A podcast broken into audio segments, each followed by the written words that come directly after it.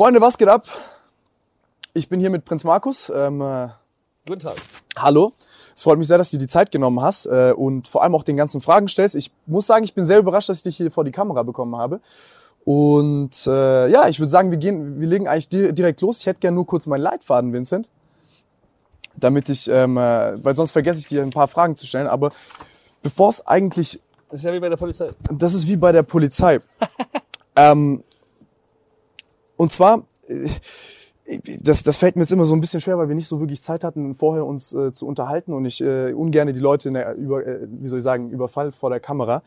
Äh, aber ich glaube, viele Leute, die dich kennen, nehmen dich erstmal als ein, als, wie soll ich sagen, den protzigen Papagei wahr, der äh, mit, mit, mit Puffs und Prostituierten sehr, sehr viel Geld verdient hat und sich heute inszeniert als der fleißige deutsche Arbeiter, der ähm, äh, heute mit Social Media Geld verdient. Und ich will heute mit Markus ein bisschen, ist es okay, wenn ich dich Markus nenne? Natürlich. Okay.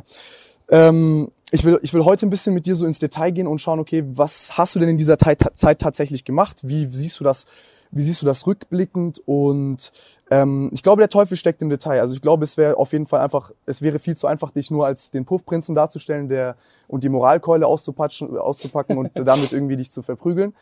Ähm, also ich will jetzt auch nicht auf so Shisha-Bar-Niveau dich hier äh, runterreden, aber auf der anderen Seite muss ich sagen, mein Bauchgefühl, bevor ich mich jetzt auch tiefer mit dir auseinandergesetzt habe, war, dass, dass du ein unsympathischer Proll bist.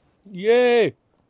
Ich, ähm, und deswegen haben mir auch viele Leute gesagt, Alter, wie kannst du dich jetzt mit dem hier hinsetzen und mit dem sprechen? Ich denke, das äh, sollten wir aber tun und da können viele interessante Dinge bei rumkommen. Proletarier kann ich schon mal gar nicht sein, weil ich bin ja ein Prinz. Das sind alles Titel wie beim Doktor und so, also bei einem Nein, nein, nein, nein, nein. Es ist, äh, Prinz von Anhalt ist mein Nachname. Ja, Markus ist mein Vorname. okay. So steht es auch im Pass.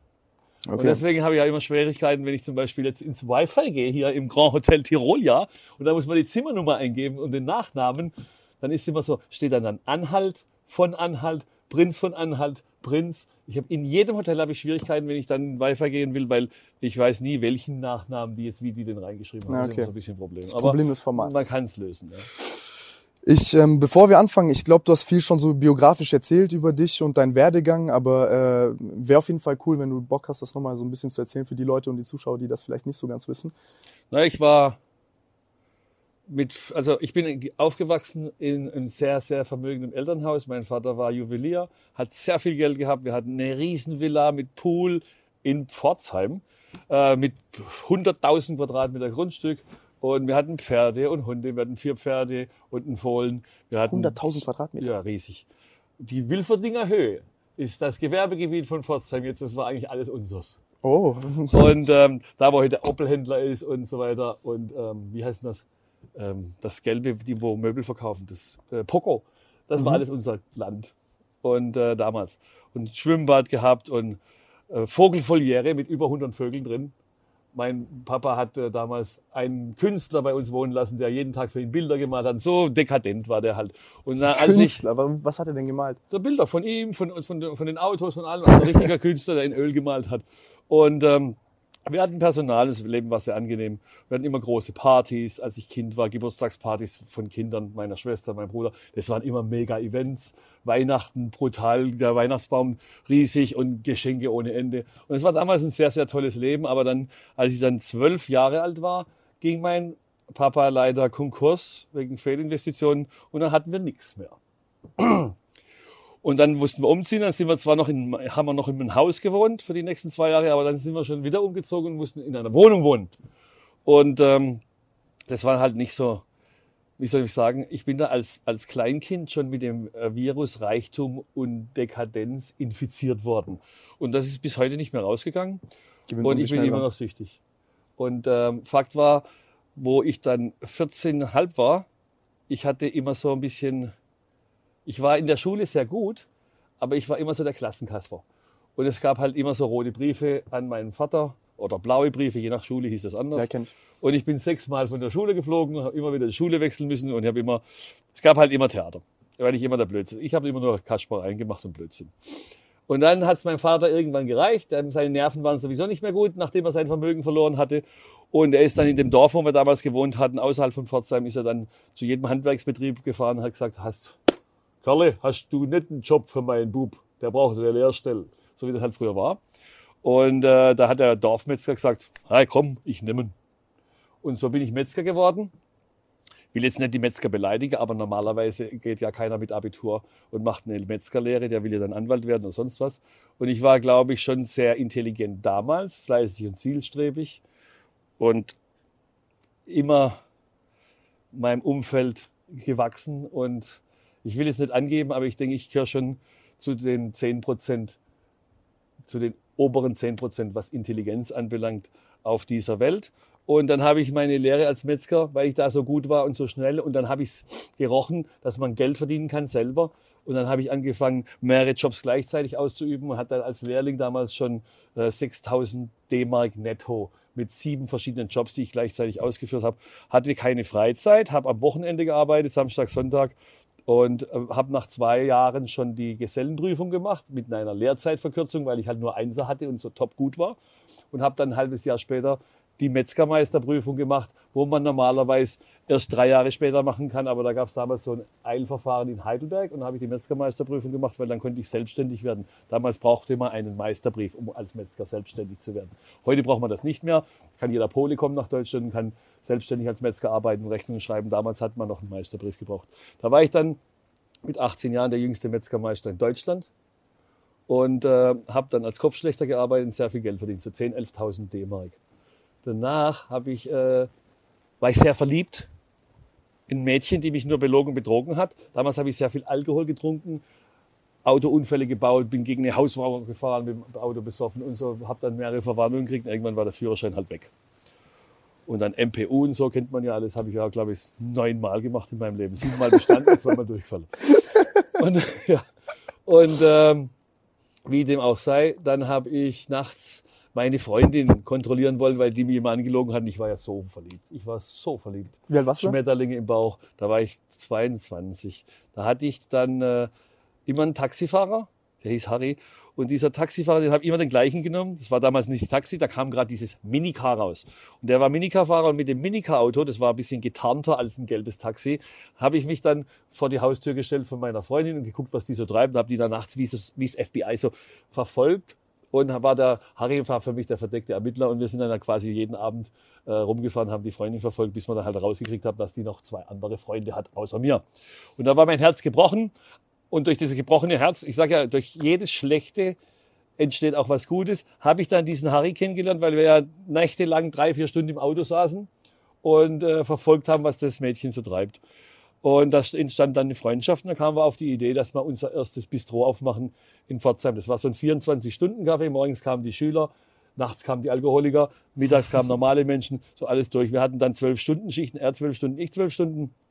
Eine Stunde muss man zumachen, aber das hat man auch gebraucht zum Putzen. Und dann habe ich mehrere Lokale aufgemacht. Und in den Lokalen habe ich Leute kennengelernt, die hatten eine Baufirma und Gerüstbaufirma etc. Und da habe ich auch mitgekriegt, dass man da viel Geld verdienen kann und dass man eigentlich nichts dazu braucht, also keine Ausbildung, weil das Gerüstbau, das bringe ich jedem Polen in fünf Minuten bei, wie es geht.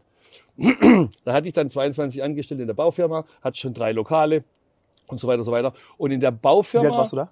Da war ich 24, okay. 24, fast 25. Und in der Baufirma, da, da war ich schon Millionär. In der Baufirma. Äh, Privat oder Umsatz? Vermögen. Okay. Ähm, in der Baufirma, wie gesagt, ich habe kein Geld ausgegeben damals. Ich war so geizig.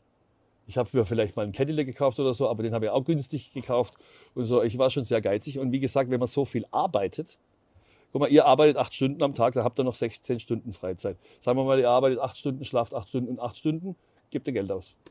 Ja, oder esst was oder sonst was. Ich habe im Betrieb gegessen, hat nichts gekostet und so weiter, damals als Metzger. Ich habe gar keine Zeit gehabt, Geld auszugeben. Ich musste zwangsläufig sparen. Und wenn du dann mal deine ersten 100.000 D-Mark oder Euro vor dir liegen siehst, und du willst dann 2000 ausgeben und du weißt dann, dann sind es ja nur noch 98, dann gibst du die nicht aus.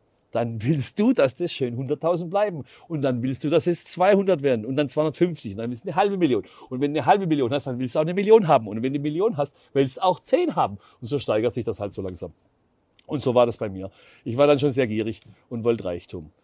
Wie gesagt, hatte ich dann die Baufirma und hatte 22 Mitarbeiter, alles Männer. Und ich wollte nicht, dass die Freundinnen haben. Weil, wenn man Freundin hat, die macht dann Stress, dann gibt's da Theater und da Theater, der ist dann schlecht drauf, weil er Probleme hat oder kommt gar nicht zur Arbeit und so weiter. Meine Soldaten mussten marschieren. Also meine Arbeiter mussten funktionieren wie ein hart ge- getrimmtes Army-Regiment, das alles funktioniert. Und deswegen habe ich die dann am Wochenende immer ausgeführt. Samstags nachts sind wir nach Frankfurt gefahren, ins Rotlichtviertel. Wir hatten ja so Transportbusse, wo immer neun Leute reinpassten. Und dann sind wir mit drei Bussen nach Frankfurt gefahren, habe die am, am Rotlichtviertel von Frankfurter Bahnhofsviertel rausgelassen. Und dann sind die los, haben jeder von mir Geld gekriegt, dass die da vögeln können. Somit war ähm, das Vakuum geschlossen, dass die keine Freundin haben. Da hatten die ihren Spaß am Wochenende, dann sind wir noch saufen gegangen und dann war alles gut.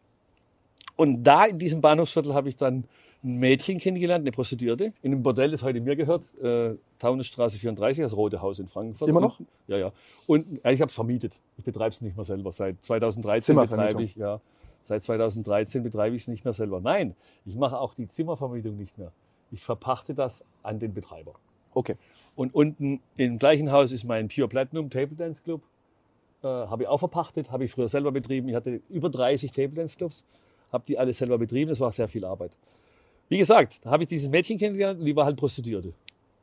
Und in die habe ich mich dann verliebt. Bei mir entstand ja auch ein Vakuum, nachdem die Frenzy mich so betrogen hatte. Und äh, ich habe schon immer ein bisschen so nach der Liebe gesucht und habe die nicht gefunden. Und in der Kim habe ich die dann wieder gefunden. Und die war aber mit einem zusammen, das war ihr Zuhälter, und der wollte Geld von mir haben, weil ich ihm seine Freundin und sein Geschäft weggenommen habe. Und das habe ich dann nach und nach verstanden, die Denkweise von diesem Rotlichtmilieu, und sie hat mir auch das gut erklärt.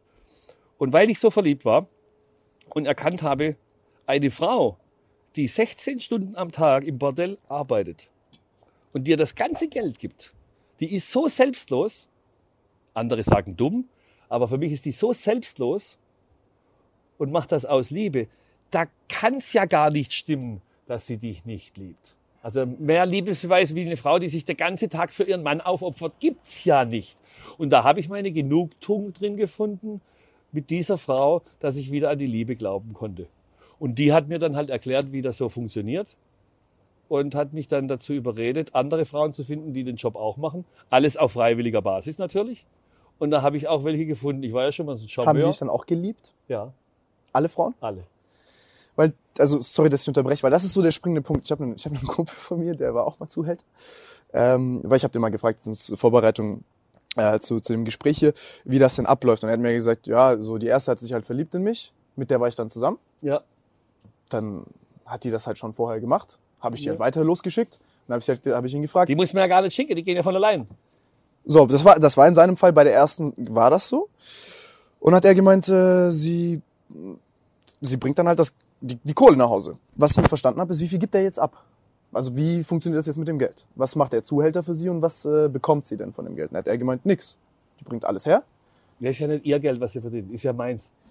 Und das ist der springende Punkt. Also sie bringt das Geld zurück und er erzählt ihr dann, ja, das ist für eine gemeinsame Zukunft und komm, Ja. gib doch das Geld hier und äh, Nein, nein, nein, nein, das war bei mir nicht so. Es war schon immer ganz klar, dass das Geld, was die Frau verdient, meins ist. Ist ja nicht so, dass die mir ihr Geld gibt, die gibt mir mein Geld. Verstehst du das nicht? Nun ja, sie lutscht Schwänze dein- für Geld. Äh, de- deinem Freund seine Frau hat vielleicht Schwänze für Geld gelutscht. Meine Frauen haben keine Schwänze für Geld gelutscht. Dein Freund ist vielleicht, wie wollen wir es vergleichen? Dein Freund hat einen kleinen Handy-Repairladen, wo er iPhones die Glasscheibe repariert für 35 oder 40 Euro. Im Vergleich zu dem bin ich Steve Jobs. Verstehst du? Wenn wir jetzt über Apple-Produkte sprechen. Inwiefern ging es denn den Frauen, also was ich halt, was ich halt nicht verstehe, ist, was tut der Zuhälter genau alles für die Frau? Das ist ein hartes, ich, also ich lass mich mal kurz aus, aus, Gerne. ausführen. Wir hatten dann, äh, neun Monate später hatte ich zwölf Frauen. Mhm. Jede hat verdient am Tag zwei, zwei, zwei, zweieinhalbtausend. Und jetzt kannst du das ausrechnen, was ich im Monat gemacht habe. Da habe ich natürlich keine Baufirma betrieben. Und wenn du dann zwölf Frauen hast, du bist der beste Freund, du bist der Psychologe, du bist der Arzt, Verstehe du ich. bist alles für die Frau. Und da hast dann zwölf Frauen, da hast auch keine Freizeit mehr. Du bist, ich bin's, ich habe es ja heute immer noch in mir drin. Ich bin 24 Stunden erreichbar, immer. Mein Telefon ist immer an, ich gehe immer ran. Und äh, das war damals so, weil wenn irgendwas ist, muss man halt kommen und sich kümmern. Ähm, das ist eine Nutz-Nutz-Gemeinschaft. Und es ist Liebe. Wir haben eine Beziehung zusammen. Wir haben Sex zusammen. Wir lieben uns. Ähm, wie gesagt, meine Frauen haben keine Schwänze gelutscht. Und als ich damals. also du weißt, was ich meine, wenn ich das sage, ja, ne? als ich 2002 verhaftet wurde, dann hieß es, so ein Schwachsinn. Hieß es Menschenhandel, äh, Zuhälterei und Förderung der Prostitution. Förderung der Prostitution ist gar kein Verbrechen, ist ein Vergehen. Und deswegen wurde immer das Telefon abgehört. Da sieht man, was das für Idioten sind, in, äh, manchmal in der Polizei und in der Staatsanwaltschaft. Aber egal. Fakt ist, 61 Frauen wurden vorgeladen. Alle 61 Frauen waren mit mir zusammen in den zehn Jahren. Mhm. Man hat sich auch mal getrennt, ne? dann kam die nächste und so weiter und so weiter. Mehr wie zwölf kannst nicht handeln, die Zeit hast du nicht. Äh, 61 Frauen sind verhaftet worden, äh, vorgeführt worden im Gerichtssaal und 61 Frauen ausnahmslos haben gesagt, dass ich sie weder geschlagen habe noch zu irgendwas gezwungen habe, dass ich ein guter Mann bin und dass ich ein toller Typ bin, dass sie mich heute noch lieben, etc. etc. Dass sie mich heute noch lieben, haben nicht alle 61 gesagt, aber acht. Und ähm, wir waren alle nicht mehr zusammen, ne? Das dazu. Die hätten sagen können, was sie wollen. Die hätten auch Geschichten erfinden können, was ich für ein Böser bin. Das hat ja der Staatsanwalt so gewollt. Die haben ja quasi schon die, Aus die Antworten vorgegeben bei der Frage. Aber die Frauen, alle 61, haben ausnahmslos gesagt, dass ich ein netter Kerl bin und dass ich sie nie zu irgendwas gezwungen habe und dass alles gut war. Und das beantwortet doch alle Fragen. Und wenn wir heute über das Rotlichtmilieu reden, weil ähm, du hast gesagt, mit Doppelmoral etc., seit 2000, ich weiß nicht genau, 2008 oder so, ist ja Prostitution nicht mehr sittenwidrig. Mhm. Das heißt, dass ihr das auch mal versteht, Prostitution ist auch moralisch genauso zu behandeln wie jedes andere Geschäft auch. Und ihr macht es heute noch nicht, weil ihr einfach altmodisch seid. Ganz kurz, nur, dass wir uns, dass wir in einer, einer Meinung sind. Ich war auch schon im Puff. Ich war das letzte Mal vor einem halben Jahr im Puff. Also ich will jetzt hier nicht von mich auf den moralischen Berg stellen und sagen, oh Markus, ja, das ist hier gerade Doppelmoral, was du machst. Ne? nein, nein, nein. Die Moral grundsätzlich. Ich war auch schon mal im Puff.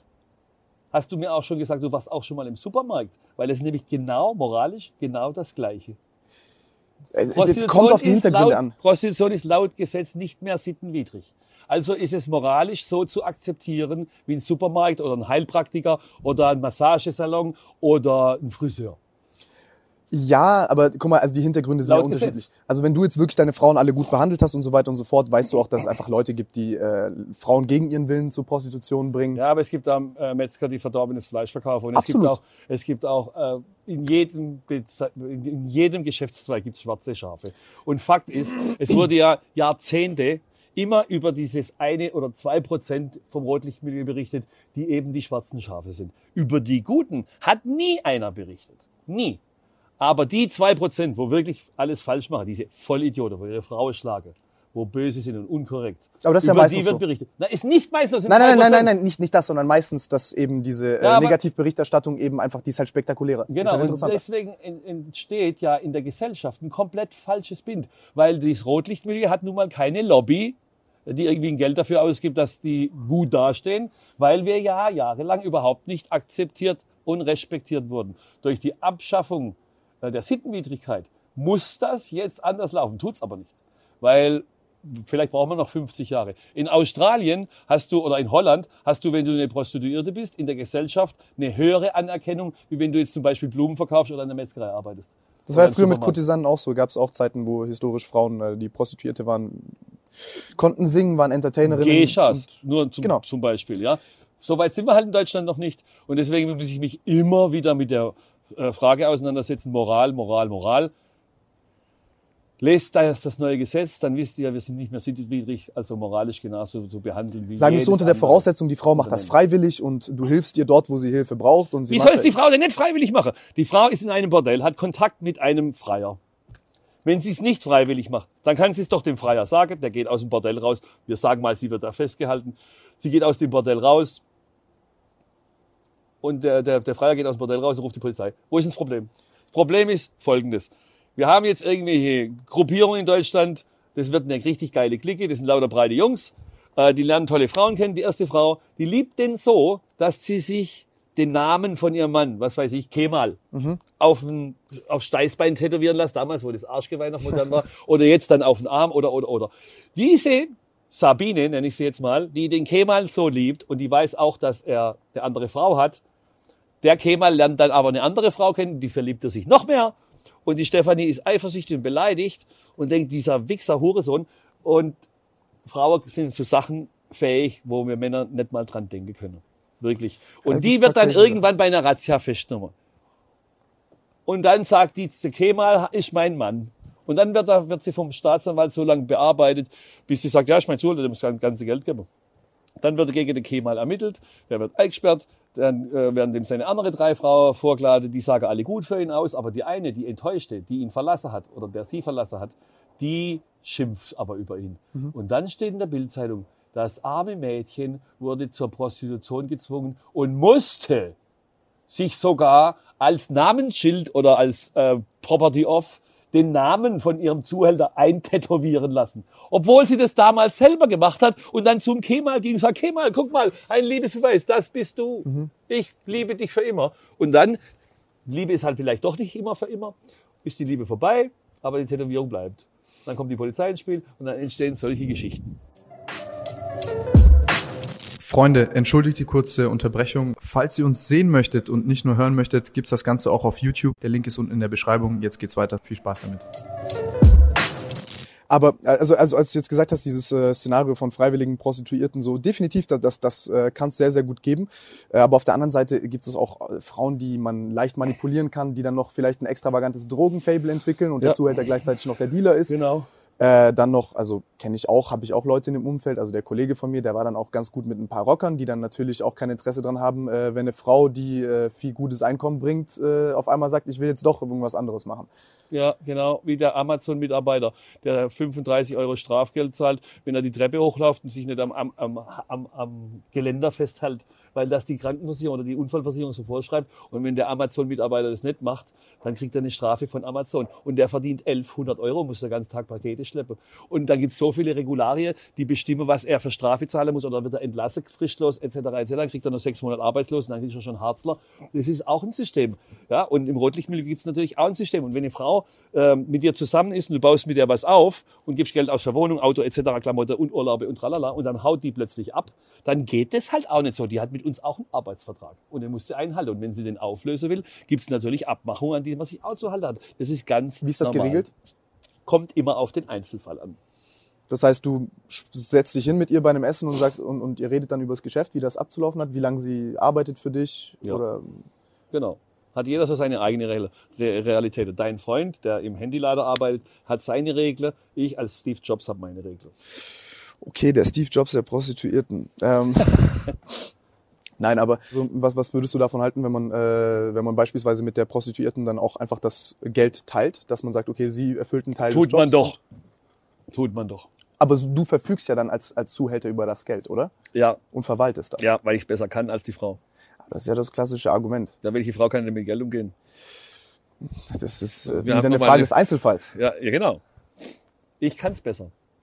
Es gibt ja auch Männer, die können auch nicht mit Geld umgehen. Das stimmt. Aber ich äh, sage, und das ist keine Lüge, dass ich wahrscheinlich besser mit Geld umgehen kann als 99 Prozent aller Frauen dieser Welt. Dann andersrum gefragt, wie geht's diesen Frauen heute? Super. Ja? Ja? Also machen die immer noch den Job oder Nein, was- die was wenigsten. machen Nee, äh, denen geht's alles super. Geht's alle gut. Ich habe mit den meisten habe ich noch Kontakt. Man- Manche weiß ich gar nicht mehr, wo die sind, im Ausland oder so, keine Ahnung. Aber ich habe mit vielen noch Kontakt, denen geht's allen gut. Und wenn die irgendwann mal was brauchen von mir, bin ich immer da. Was würdest du sagen, wo gibt's da, also ja, aus deiner Sicht, wo gibt's tatsächlich moralische Probleme und Verwerfungen, die man in Deutschland klären müsste, dass das äh, Geschäft rein wird und sauber? Es gibt keine moralischen Probleme, weil wir nicht mehr sittenwidrig sind. Das Thema moralische Probleme muss man seit dieser Gesetzesänderung wegmachen. Weil ein Prostitutionsbetrieb oder der, der, der, der Beruf einer Prostituierten genauso zu behandeln ist wie jedes andere Gewerbe in Deutschland, weil es nicht mehr sittenwidrig ist laut Gesetz. Das müsst ihr mal verstehen. Das müsst ihr mal Nee, nee, verstehen. mir, mir- also mir geht's gar nicht um die Sittenwidrigkeit, dass wenn eine Frau einvernehmlichen Sex hat mit einem Mann und äh, der sie dafür bezahlt, das ist für mich so, also... Wir haben ne, das ist ja 400.000 Prostituierte in Deutschland. Ja? Wie kann es denn sein, sagen wir mal, das sind 10 Prozent, wo zur Prostitution gezwungen werden.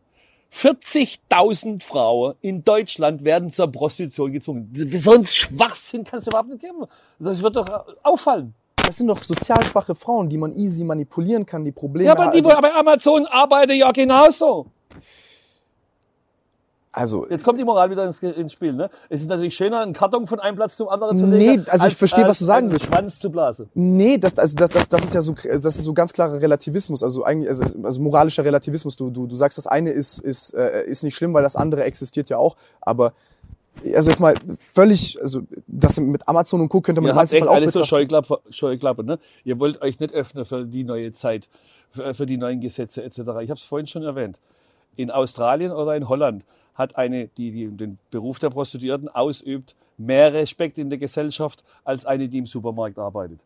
Der Prostitutionsberuf, weil die auch viel mehr verdient, wird weit über den der Supermarktverkäuferin oder Kassiererin oder Friseurin gesetzt. Ja, stell dir mal vor, meine Frau hat verdient im Monat zwischen 75 und 100.000 Euro. Was verdient unsere Bundeskanzlerin? Aber die hast du ja verdient. Ja, Also ich, guck mal, ich, äh, was, was ich damit sagen möchte, ist gar nicht, ich war selber. aber wenn die Frau vier, sich von mir fünfmal- trennt, Ja? wenn die Frau sich von mir trennt, dann kann sie ja weiterarbeiten, verdient sie es ja immer noch. Halt dann jemand anderes. Ich lerne heute eine Frau kennen, oder damals, heute, ich mache das schon seit 2005 nimmer mit der Prostitution. Seit 2012 betreibe ich keine Bordelle mehr. Man muss sich ja weiterbilden. Ne? Äh, ich habe damals eine Frau kennengelernt, die hat bei einem Autolackierer gearbeitet, hat 700 D-Mark verdient. Die habe ich kennengelernt. Dann hat die, äh, habe hab, hab ich dir das erklärt mit der Prostitution, dann hat die als Prostituierte ge- gearbeitet. Dann hat die verdient 2000 Euro am Tag, 60.000 im Monat, wenn sie jeden Tag geschafft hat. Sagen wir mal 50.000 im Monat, okay? Früher hat sie verdient 700, also im Jahr 8.400 und jetzt verdient sie 50.000, okay? Das habe ich ihr beigebracht, wie das geht. Die Frau trennt sich von mir nach zwei Jahren, weil sie einfach denkt, ich liebe sie nicht oder sie liebt mich nicht mehr oder sie hat eine andere Zukunftsperspektive. Obwohl sie zwei Jahre mit mir eine tolle Zeit hatte. Jetzt hat die in den zwei Jahren 1,2 Millionen Euro für mich verdient. In ihrem anderen Geschäft hätte sie verdient 16.800. Kommst du mit? Ja. So, wenn die jetzt einen Monat arbeitet, nachdem sie von mir getrennt ist, hat sie wieder 50.000. Ja? Also hat sie ja wirtschaftlich einen Riesensprung gemacht von ihren 8.400, die sie in zwei Jahren verdient hätte und ausgegeben hätte. Und jetzt hat sie 50.000 nach einem Monat, die sie sparen kann. Also wo ist denn das schlecht? Aber hätte sie jetzt zu dir kommen können und sagen können, hey Markus, äh, ich würde gern, keine Ahnung, eine Wohnung kaufen wollen von dem Geld, was wir gemeinsam gemacht haben? Wir haben das nicht gemeinsam gemacht, das ist mein Geld. Ja, da, da habe ich so, da habe ich so einfach meine, meine Probleme mit, das zu verstehen. Okay, dann gehen wir mal äh, auf ein moralisch anerkanntes äh, System. Wir reden jetzt mal über Fußballer. Finde ich okay, also wir können ja Wir, unterschiedliche wir Meinungen reden mal sein. über Fußballer. Ja. Wir, du, deine Meinung ist halt falsch, meine ist richtig. Wir reden über Fußballer und der Fußballer selber, der hat ja einen Vertrag, der Vertrag wird aufgelöst und dann übernimmt er den neue Vertrag für eine Ablösegebühr von 120 Millionen Euro. Und der Fußballer kriegt davon nichts. Kriegt der aber Gehalt. Ja, genau. Und der Gehalt kriegt ja die Frau auch. Okay, dann wie, wie hoch ist indem das ihre Lebenskosten auf sehr hohem Niveau gedeckt werden. Schenkst du deiner Freundin eine Rolex für 100.000 Euro zum Geburtstag? Ich schon. Nee, also wenn dann meiner Mutter würde ich eine kaufen, aber das spielt jetzt keine Rolle. Aber mir, mir geht's Nein, einfach ist der Fußballverein jetzt der Zuhälter vom Fußballer? Oder der Don King, ist das der Zuhälter von Mike Tyson? Oder Tiriak, Ion Tiriak, ist das der Zuhälter Von von Boris. Boris, Becker? Der hat übrigens die größte Autosammlung der Welt, der Ion Tiriak. Ne? Als Zuhälter verdient. Als Zuhälter der Sportler. Nee, aber da können, wir, da, können, da können ja die Leute auch gerne ihre Meinung drunter schreiben. Also haben wir, glaube Ja. ich, also ich glaube, mein Punkt ist einfach nur, wenn die Frau das Nein, Geld das- zur freien Verfügung hätte, also ein Teil davon, das Hat der Fußballer auch nicht.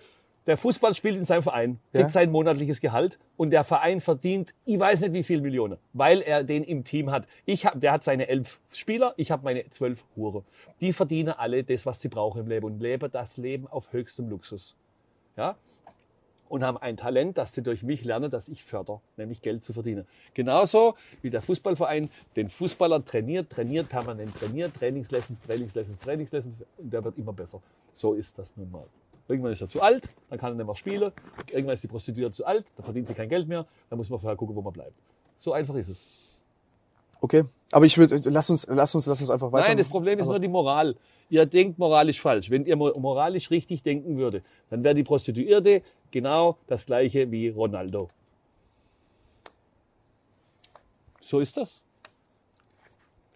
Ich, aber das, das, das ist ja okay, das, das, das sehen wir anders. Äh, Ich finde das, also ich, ich verstehe, was du, was du meinst und wie du das siehst, aber ich kann jetzt auch nicht im Einzelfall wissen. Ich weiß, ich war nicht da, ich Ja. weiß, wie du die Frauen behandelt hast und so.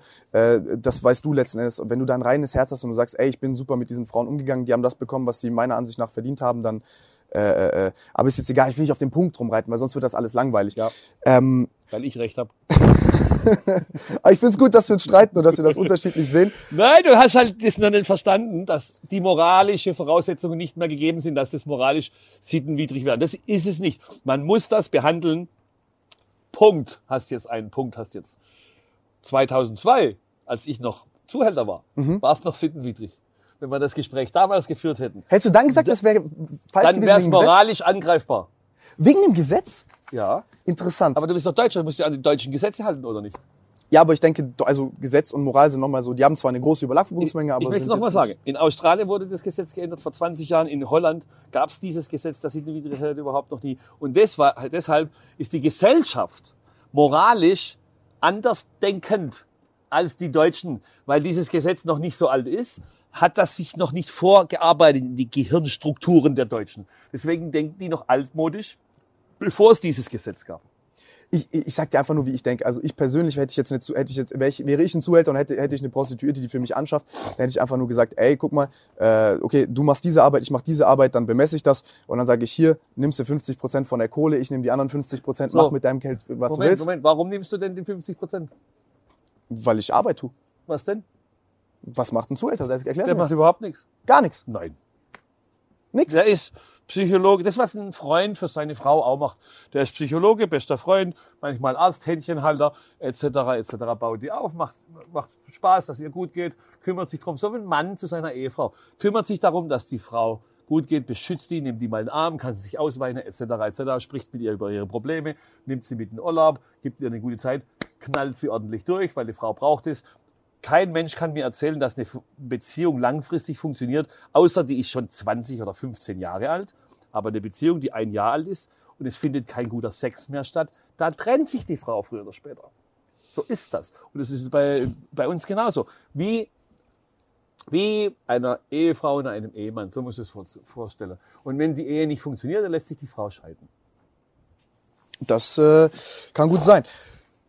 Oder der Mann. Oder der Mann, oder der Mann. Ja klar, also schlechter Sex ist auf jeden Fall nicht geil. Ähm, aber ich will gar nicht, ich will gar nicht mehr so, so krass auf dem Thema rumreiten. Gibt's da irgendwelche interessanten Stories, die du aus der Zeit hast? Ist das nicht so wie in, wie in so einem klassischen Gangsterfilm, dass manchmal auch vielleicht ein anderer Mann kommt und sagt, ich hätte jetzt gerne diese Frau? Ja, 20 Mal passiert, 30 Mal, 40 Mal. Was, wie, wie sieht so eine Auseinandersetzung dann aus? Der Genauso wie wenn dann äh, Bayern München mit Juventus Turin verhandelt über die Ablöse von einem Spieler. Genauso sieht das aus. was ist es dann bei, bei, bei Candlelight? Trefft ihr euch und verhandelt über Nee, wir treffen uns eher auf dem Parkplatz. Und ach so, also Weil wir waren ja ähm, die Randgruppe, die im Untergrund arbeiten musste. Die treffen sich mit Anwälten im Büro. Wir treffen uns mit einer 9 mm auf dem Parkplatz. wirklich? Ja. Und wie, also wie, wie fühlst du dich da, wenn du das erste Mal dann so eine, so eine Konfrontation hast, wo du denkst, okay, Da habe ich geht's grad- Angst. Ja? Ja. Wie viel, mit wie vielen Leuten kommst du da? Mit Ich immer allein. Alleine? Ja. Okay, Keine krass. Sorgen. Und gibt's da irgendeine interessante Geschichte, die du vielleicht. Ja, aber die war jetzt zu lang für dieses. Da muss ich mich mal später nochmal interviewen. Dann erzähle ich dir ein paar Geschichten aus dem Rotlichtmilieu. Machen wir Okay, eine. YouTube-Story nur über Prinz Markus erzählt seine Geschichten aus dem Rotlichtmilieu der 90er Jahre und 2000. Das wäre auf jeden Fall sehr spannend. Ähm, ich will es gar nicht äh, zeittechnisch, ihr sagt einfach nur, wenn's. Ne? ja, wir haben noch 15 Okay. Minuten, dann müssen wir raus hier. Okay. Ähm, ich guck, ich guck mal kurz, wo wir jetzt hier, weil ich. Ja, es geht immer, es hört nicht mehr auf mit Rotlicht. Es ist immer das Gleiche. Ihr müsst mal ein anderes Thema finden, jetzt ein Übergang. Kommen wir mal, äh, ich, ich, würd- ich würde direkt mit einem anderen interessanten Thema weitermachen. Wir haben ku- kurz vorhin über Justin gesprochen. Du hast mich gefragt, ob Ja. ich äh, Justin kenne. Äh, Justin, kennst du, hat seine Modemarke, ist auch ein guter Freund von mir. Ich schätze ihn sehr. Ich habe aber gesehen, dass ihr da die ein oder andere Konfrontation so ein bisschen hattet auf YouTube. Ich ja auch beim ApoRed-Video mit dir, wo ich dem Apo gesagt habe, dass ich das absolut scheiße finde, dass er in einem Video erstmal sagt über dich, dass er das scheiße findet, da was du anziehst und so. Ist mir vollkommen auch scheißegal, was du anziehst. Keine Ahnung, dass, also, ey, ne, also darüber überhaupt ein Gespräch zu führen, ist absolut äh, schwachsinnig. Aber was ich damit sagen will, zieh an, was du möchtest, Alter. Wenn du dich wohlfühlst, fühlst du dich wohl. Wer bin ich darüber zu urteilen? Aber äh, auf der anderen Seite sitzt, sitzt man dann neben dir und dann vielleicht in der Hoffnung, ah, der Markus hat sehr viel Geld und auf einmal werden meine Eier ganz klein und auf einmal habe ich auch dieselbe Meinung wie er und äh, wollte ich auch nicht, dass dieses, dass, dass dieses Gespräch äh, in diese Richtung ausartet. Und da gab's dann viel so Opposition aus so, wie soll ich sagen, von, von, von einem Justin, von einem Nico, und da ein bisschen, ein bisschen auf Konfrontationskurs gegangen, mit denen hast du, glaube ich, auch kein Problem mit, aber wie, wie siehst du ihn? Ging dir das auf den Sack? Was, was, was denkst du von dem? Der Justin, Ja. der hat sehr viele Videos von mir kommentiert und kritisiert und das freut mich. weil ähm, er, ist, er, ist er die Stimme des Volkes? Das ist hier die Frage. Ist er die Stimme des YouTube-Volkes oder einfach nur ein Prediger, der von der Kanzel runterschreit und die Leute in irgendeine Richtung lenken will oder beeinflussen will? Äh, das müsst ihr alle selber wissen. Ich finde den ganz lustig. Ich freue mich immer über Kritik. Gute Kritik nehme ich mir sogar zu Herzen. Äh, gute Kritik ist aber sehr selten, auch beim Justin. Kritik ist schon häufig, es ist ja nur Kritik, aber gute Kritik ist selten. Äh, der Justin macht einen guten Job. Ich freue mich, wenn der was von mir kritisiert. Manchmal rege ich mich auf. Worüber regst du dich auf? Äh, ich kann jetzt im speziellen Fall nichts sagen, aber ähm, ja, vielleicht soll das mal ein bisschen charmanter machen. Aber egal, ich, ich, bin, ich bin ja ein bisschen älter schon und ähm, ich bin ja auch kein so ein YouTuber wie die jungen Kids hier alle. Ja. Und das ist halt eine andere Zeit, eine andere Generation. Ich freue mich. Ich freue mich immer über Kritik. Ich freue mich über Interaktion. Interaktion hat mich reich gemacht, sehr reich, noch reicher. Und ähm, vor allem auf Facebook und Instagram, da ist ja Interaktion ist ja der Schlüssel zum Erfolg. Und äh, durch solche Leute wie Justin oder auch die ganzen Hater, ich möchte nochmal heute sagen, vielen Dank, liebe Hater, ihr habt mir Millionen gebracht, ähm, äh, verdient man halt Geld. Und äh, Justin gehört dazu, der macht das sehr professionell ähm, und wahrscheinlich zeitgemäß. Wie gesagt, ich bin ja schon ein bisschen älter, ich kenne mich da jetzt nicht so aus. Was würdest du sagen, was war, du hast gesagt, auch vielleicht ganz vereinzelt gute Kritik. Interessiert Naja, man hat Ansichten. Ne? Einer sagt, äh, das Glas ist halb voll, ein anderer sagt, das Glas ist halb leer. Bei mir ist das Glas immer halb voll und beim Justin ist es halt immer halb leer. Und ich bin ein positiv denkender Mensch und ich weiß, dass aus jeder schlechten Situation auch wieder eine gute entsteht. Und bei mir ist immer das Glas halb voll und ich bin voll mit positiver Energie. Egal, wer mich kritisiert. Ich nehme es an, ich schaue es mir an, ich nehme mir auch manche Sachen zu Herzen, wie gesagt, wenn es gute Kritik ist, aber äh, in der Regel freue ich mich über jeden und alle, die sich mit mir auseinandersetzen, weil dann bin ich wieder da, wo ich früher in der Schule war, da bin ich der Klassenkasper und alle lachen über meinen Witz oder regen sich auf oder sagen, der Witz ist scheiße. Aber wenn es gar keine Reaktion gibt, dann macht es keinen Spaß. Dann macht es keinen Spaß, weil dann, dann Also Hauptsache wahrgenommen. Aufmerksamkeit. Ja, natürlich. Darum Okay. geht doch alles heutzutage. Aber das, das, das, das muss ich sagen, das finde ich sympathisch, dass du da so ehrlich bist. Ähm, auch wenn es jetzt, wäre wär nicht meins, aber ist ja auch scheißegal. Wenn wir alle gleich wären, wäre es scheiße. Da ist, da ist meine Frage, du bist, du bist ein super kontroverser Kerl in der Öffentlichkeit. Also einerseits gibst du dich so ein bisschen wie die unelegante und protzige Variante von Dan Bilzerian. Äh, Zum Dan Bilzerian möchte ich mal was sagen, der macht mich ja nach. Ne? Ich habe Er macht dich nach? Ja, natürlich. Der Dan Bilzerian, der andere Aff aus Australien, die machen mich ja alle nach. Was die machen, habe ich ja schon 2006, 2007, 2008 gemacht. Da waren die noch in der Schule. Also die machen mich ja alle nach. Ich bin doch der Urvater des Protzens. Muss man doch mal ganz klar sagen. Okay, Hugh Hefner war vor mir noch dran, aber dann kam ich. So muss ich sagen, Delville Serien und so, die haben zwar riesen Follower, der die meisten sind gekauft und haben einen riesen Konzern, wo so, wie macht da Ignite oder so, ne, der Delville Serien. Das ist ja alles, die machen das alles ja aus dem Grund, ihr Produkt zu vermarkten. Ich habe das ja jahrelang nur aus Spaß gemacht. Nur aus Spaß. Auch die ganzen Das ich dir. Die ganzen Fernsehgeschichten. Mir ist ja gut, mir tut's ja auch gut, wenn ihr auf der Straße zu mir herkommt und sagt, ey, können wir mal ein Selfie machen? Mache ich gerne, kann jeder kommen und fragen. Ich mache gern Selfies. Ich freue mich, wenn ich in eurem Handy drin bin als Foto mit dir selbst und ihr postet das noch. Freut mich, tut mir gut. Dann steigt meine Reichweite, fühle ich mich noch besser. Wenn wir mal ehrlich sind, Instagram, YouTube, Facebook, äh, es ist ja so, dass die Leute schon schlecht schlafen, wenn sie mal 100 Follower verlieren und sich ganz glücklich fühlen, wenn sie einen Tag später 300 Follower mehr haben. Warum? Weil jeder Mensch die Aufmerksamkeit sucht. Auch der, der es nicht zugibt, jeder will die Aufmerksamkeit. Wie der Löwe mit der großen Mähne, der steht so und alle gucken, die ganzen Löwenmädchen gucken und da freut er sich und schüttelt noch und dann tut es ihm gut und es tut ihm wohl und mir tut's auch gut und ich fühle mich auch wohl und ich sehe es auch an meiner Tochter, wie, wie YouTube affin die ist und die ganzen Kids von ihrer Schule. Das ist eine Generation, die jetzt kommt, das wird schon krass. Also wir sind alle online und ähm, die Welt ändert sich. Und man kann heute auch als Heidi vom Land, die hier oben auf dem Berg wohnt und einmal oder zweimal im Jahr runterkommt und mehrere Menschen trifft, selbst die kann heute ein YouTube- oder Instagram-Star werden und freut sich, dass sie plötzlich sechs Millionen Follower hat. Und ist doch gut so. Wenn die Leute dann durch die Aufmerksamkeit die sie bekommen, sich besser fühlen, dann entsteht positive Energie. Und ich find's geil, wenn die ganze Welt voll ist mit positiver Energie. Alle sollen glücklich sein, sich freuen. Und wenn sie Probleme haben, sie gehen in ihr Instagram rein und freuen sich, dass sie positive Kommentare haben, dann ist doch alles schön. Also ich finde es ein gutes Instrument, sollen alle glücklich sein. Ich bin froh, wenn jeder froh ist. Das äh, ist auf jeden Fall schön. Ähm, wie, wie würdest du das sehen, so mit, mit deiner Rolle? Weil ich habe, wir, wir haben gerade auch kurz vorher da so ein bisschen drüber gesprochen. Ups. Ja, du bist, bist wirklich, äh, du kannst dich sehr gut inszenieren. Sehr Ja, gut meine ich, bist sehr ausdauernd und konstant mit deiner Linie. Was man jetzt von deiner Linie hält, das habe ich gerade, also meine ich jetzt zum Beispiel so einen Dan Bilzerian zum Beispiel oder einen Hugh Hefner. Ich finde, Hugh Hefner hat das sehr elegant gemacht. Der ist aber tot. Gut, die, die, die, die Zeit tickt, ne? Ähm, Der hat das auch gemacht, aber mit dem kommerziellen Hintergrund mit Playboy. Ne? Also ja, ja, klar, klar, klar, ja. klar. Nee, nee, also der hat sich da, also der hat sich inszeniert und das dann immer kommerzieller Hintergrund, in, also in der Hinterhand ist das ist ja auch gar nicht schlimm. Also für mich jetzt, ne? Also wenn die jetzt irgendwann vorwirft, hey, Prinz Markus inszeniert sich, damit er Geld verdient äh, äh, mit Social Media Programmen oder mit äh, irgendwelchen Sachen im Hintergrund, Alter, so natürlich kannst du nicht von Luft und Liebe leben. Nee, es ist ja durch Zufall entstanden. Ich hatte ja früher die Webseite princegermany.com mit 50.000 Fotos und Videos und 1500 Videos und meine ganzen Fernsehshows. Ich habe von 2007 bis 2009 500 Fernsehshows gemacht. Also in 150 Wochen 500 Fernsehshows. Ich habe mir zwei Tage nur Fernsehsachen von dir angeguckt. Ja, und da war ja auch ganz, ganz viel Arbeit mit verbunden. Ne? Weil so ein, so ein 8 Minüter für TAF Ich weiß, da das drehst dauert. du einen Tag Das, oder zwei. Und ähm, das habe ich gemacht. Und das muss mir erstmal einer nachmachen, dass er in ein- 156 Wochen 500 Fernsehshows dreht, die dann auch noch alle gesendet werden. Und ähm, es hat Spaß gemacht. Und man hat natürlich wieder mehr Aufmerksamkeit bekommen. Ich war ja früher der Rotlichtprinz. Dann ging die Diskussion los. Der hat eine Million für die Adoption bezahlt, was ja nicht stimmt. Aber das war eine Schlagzeile. Die hat der Frederik damals erfunden und das hat ja eingeschlagen wie eine Bombe. Jeder hat plötzlich geschrieben, eine Million für Adoption, Rotlichtkönig wird äh, Prinz. das heißt wieder einfach geplant, damit man halt drüber Ja, spricht. das war eine PR-Story. Ich war damals noch gar nicht so weit. Der Frederik hat mir das alles beigebracht. Ähm, ich war damals, habe in Bel Air gewohnt, im Haus oben im Penthouse mit meinen Eltern, mit dem Frederik und der Jascha. Und ähm, dann gehe ich ja morgens an meinen Computer, da gab es noch keine Smartphones.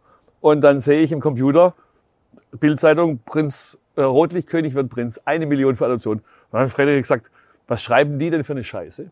Und dann sagt er, nee, nee, das habe ich denen gesagt, dass sie was schreiben. Und dann denke ich, ah, und immer so langsam habe ich mehr gelernt, wie das funktioniert.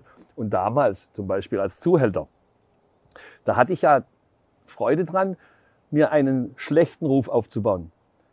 Also, dass ich der Böse bin, der Frauen schlägt und so weiter und so weiter. Das war ja alles so ein System, weil wenn ich dann, wenn ich heute eine Frau kennenlerne und mein Ruf ist, ich bin der netteste, liebste, tollste Mann der Welt und ich habe beim ersten Treffen, beim ersten Date, habe ich keine gute Laune und bin vielleicht ein bisschen negativ, dann denkt die, hey, so nett ist der gar nicht. Der ist ja gar nicht so, wie die alle sagen, der ist ja ein Arschloch. So, wenn ich aber jetzt einen Ruf habe als der schlimmste Typ von allen und habe dann ein Date mit der Frau, die das gehört hat und ich bin nur ein bisschen nett, dann denkt die, Mann, ist der nett. Das ist er ja bestimmt nur zu mir. Ich bin wahrscheinlich was ganz Besonderes für ihn. Bumm, hat man sie. Und heute ist das so mit den YouTubern, die denken alle, was für ein Arschloch sind dann die Berichte, wo ich extrem provokant bin. Dann lernen die mich kennen und merken, dass ich gar nicht so blöd bin und dass ich gar nicht so ein Arschloch bin, sondern eigentlich ein höflicher, netter Mann. Und dann ändern die ihre Meinung, wie der Kollege, wo du vorhin erwähnt hast. So ist es nun mal. Ich bin eigentlich ein netter Typ, aber denkt lieber, dass ich ein böser, großkotziger Wichser bin. Oder wie, wie schreiben die immer? Hurensohn, Hurensohn. Aber ich muss sagen, ich finde gar nicht, also wenn wir, ich habe mich jetzt auch tiefer mit dir beschäftigt, da habe viele Videos von dir geguckt, auch äh, äh, zum Beispiel dein neuestes da in der Küche, wo du von deiner Story erzählst, auch bis, also zum, wo du kochst. Hä? ich kann gut kochen. Äh, ja, du hast ja auch eine Ausbildung gemacht. Mhm. Ähm, aber also ich muss sagen, ich, ich fand dich da jetzt, bist, bist ein ehrlicher Kerl, du bist für mein, also bist halt hyper selbst überzeugt, so, da gibt's natürlich irgendwo Konfrontationspotenzial, aber sofern man weiß, ich meine, das hat ja auch äh, äh, Vorteile, ne? Ich meine, im Geschäftsleben musst du einfach durchsetzungsfähig sein. Wenn ich mir von meinen Mitarbeitern auf der Nase rumtanzen äh, äh, lasse und hinter jeder äh, Entscheidung, die ich treffe, mich frage, ob das jetzt okay ist und ob ich scheiße bin, dann komme ich kein Meter weit. Ja. Also da ist ja Nützlichkeit drin, ne? Aber ich, auf der anderen Seite inszenierst du, also wie viel würdest du sagen, im Internet von diesem ganzen Proll und Protz ist wirklich Prinz, also Markus oder Markus als Markus und wie viel ist eine Künstlerrolle? Ich protz gern. Ich muss Das mich da ich nicht dir. verstellen. Alles, was ich mache, mache ich echt. Ich protz gern. Ich provoziere auch gern und es macht mir Spaß. Und ich bin ja ein Beispiel. Guck mal, kleiner dummer Metzger. Ich bin heute so reich, dass, ich, dass mir das Geld quasi aus dem Arsch fällt. Und es geht. Und ich habe kein Abitur und ich habe nicht studiert und trotzdem habe ich es geschafft. Also wenn ich das kann, kann das so fast jeder, der ein bisschen Grips hat. Das auf jeden Fall. Also sei nicht so, sei, soll das ist mir zu unangenehm. Ähm, okay, was, also, aber mein, meine ursprüngliche Frage ist jetzt, in einem Unternehmen, ich beispielsweise, ich, äh, äh, ich, ich, ich bin selbstständig, ich habe ein Unternehmen, wir haben über zehn Mitarbeiter und ich habe da auch meine Geschäftspartner und ich habe da meinen Part im Unternehmen, für den ich verantwortlich bin. Ich bin so der kreative Kerl, ich habe keinen Bock, mich großartig an irgendwelche Prozesse zu halten, wenn ich sie dann, ich habe Bock, die auszuarbeiten, die zu installieren, eine neue Sache zu sehen, die zu machen und dann wieder die nächste. Das bin ich. Okay? Dann habe ich aber jemanden im Hintergrund, der einfach nur radikal deutsch diszipliniert das abarbeitet. So den, der klassische Geschäftsführer. Ne? ja. Ähm, jetzt frage ich dich, welchen Part in den Unternehmen übernimmst du? Was ist, wa, warum, wie eine Fußballmannschaft, was ist Prinz, was ist Prinz Markus in einem Unternehmen? In welchem Unternehmen? Erzähl mir, in welchen du gerade drin In steckst. meinem Social Media. Unternehmen bin ich ähm, der Kasper. Da Ich bist bin der Story-Lieferant. Ich habe dann mehrere Mitarbeiter, die sind alle jünger als ich, Ja, die kennen sich besser verstehen. aus mit Social Media und die setzen dann die Dinge um. Ich liefere Content und ich habe kreative Ideen und ich bin sehr Wie ich fick erfahren. den Ball? Bitte? Wie ich fick den Ball? Wie ich fick den Ball? Oder ich bin. Ich bin reich und ich scheiße auf alles. Ja, war doch cool. Also, man muss sich doch von der breiten Masse abheben, dann fällt man auf. Und das kann ich sehr gut. Und ich lüge nie. Und ich protze nicht mit Dingen, die mir nicht gehören oder die geliehen sind oder geleast oder sonst was. Ich glaube dir, dass du nicht lügst, aber du hast auch auf jeden Fall eine sehr starke Eigenwahrnehmung. Also du bist sehr überzeugt. Ach, ich liebe mich, ich liebe mich so. Das glaube ich dir. Aber Mhm. Ich wenn bin ein toller Typ. ich, ich denke, das ist eine Riesenstärke. Ich denke auch, dass das eine Schwäche sein kann. Aber ich glaube, dir ist das scheißegal. Ich denke mal, wenn du morgens aufwachst und dir gefällt, was du siehst, wenn du im Spiegel guckst, dann hast du doch alles richtig gemacht. Und wenn ich morgens aufwache und mir meine Zähne putze und gucke in den Spiegel rein, dann bin ich glücklich. Das glaube ich dir. Ja, ist so. Und es sollte jedem so gehen.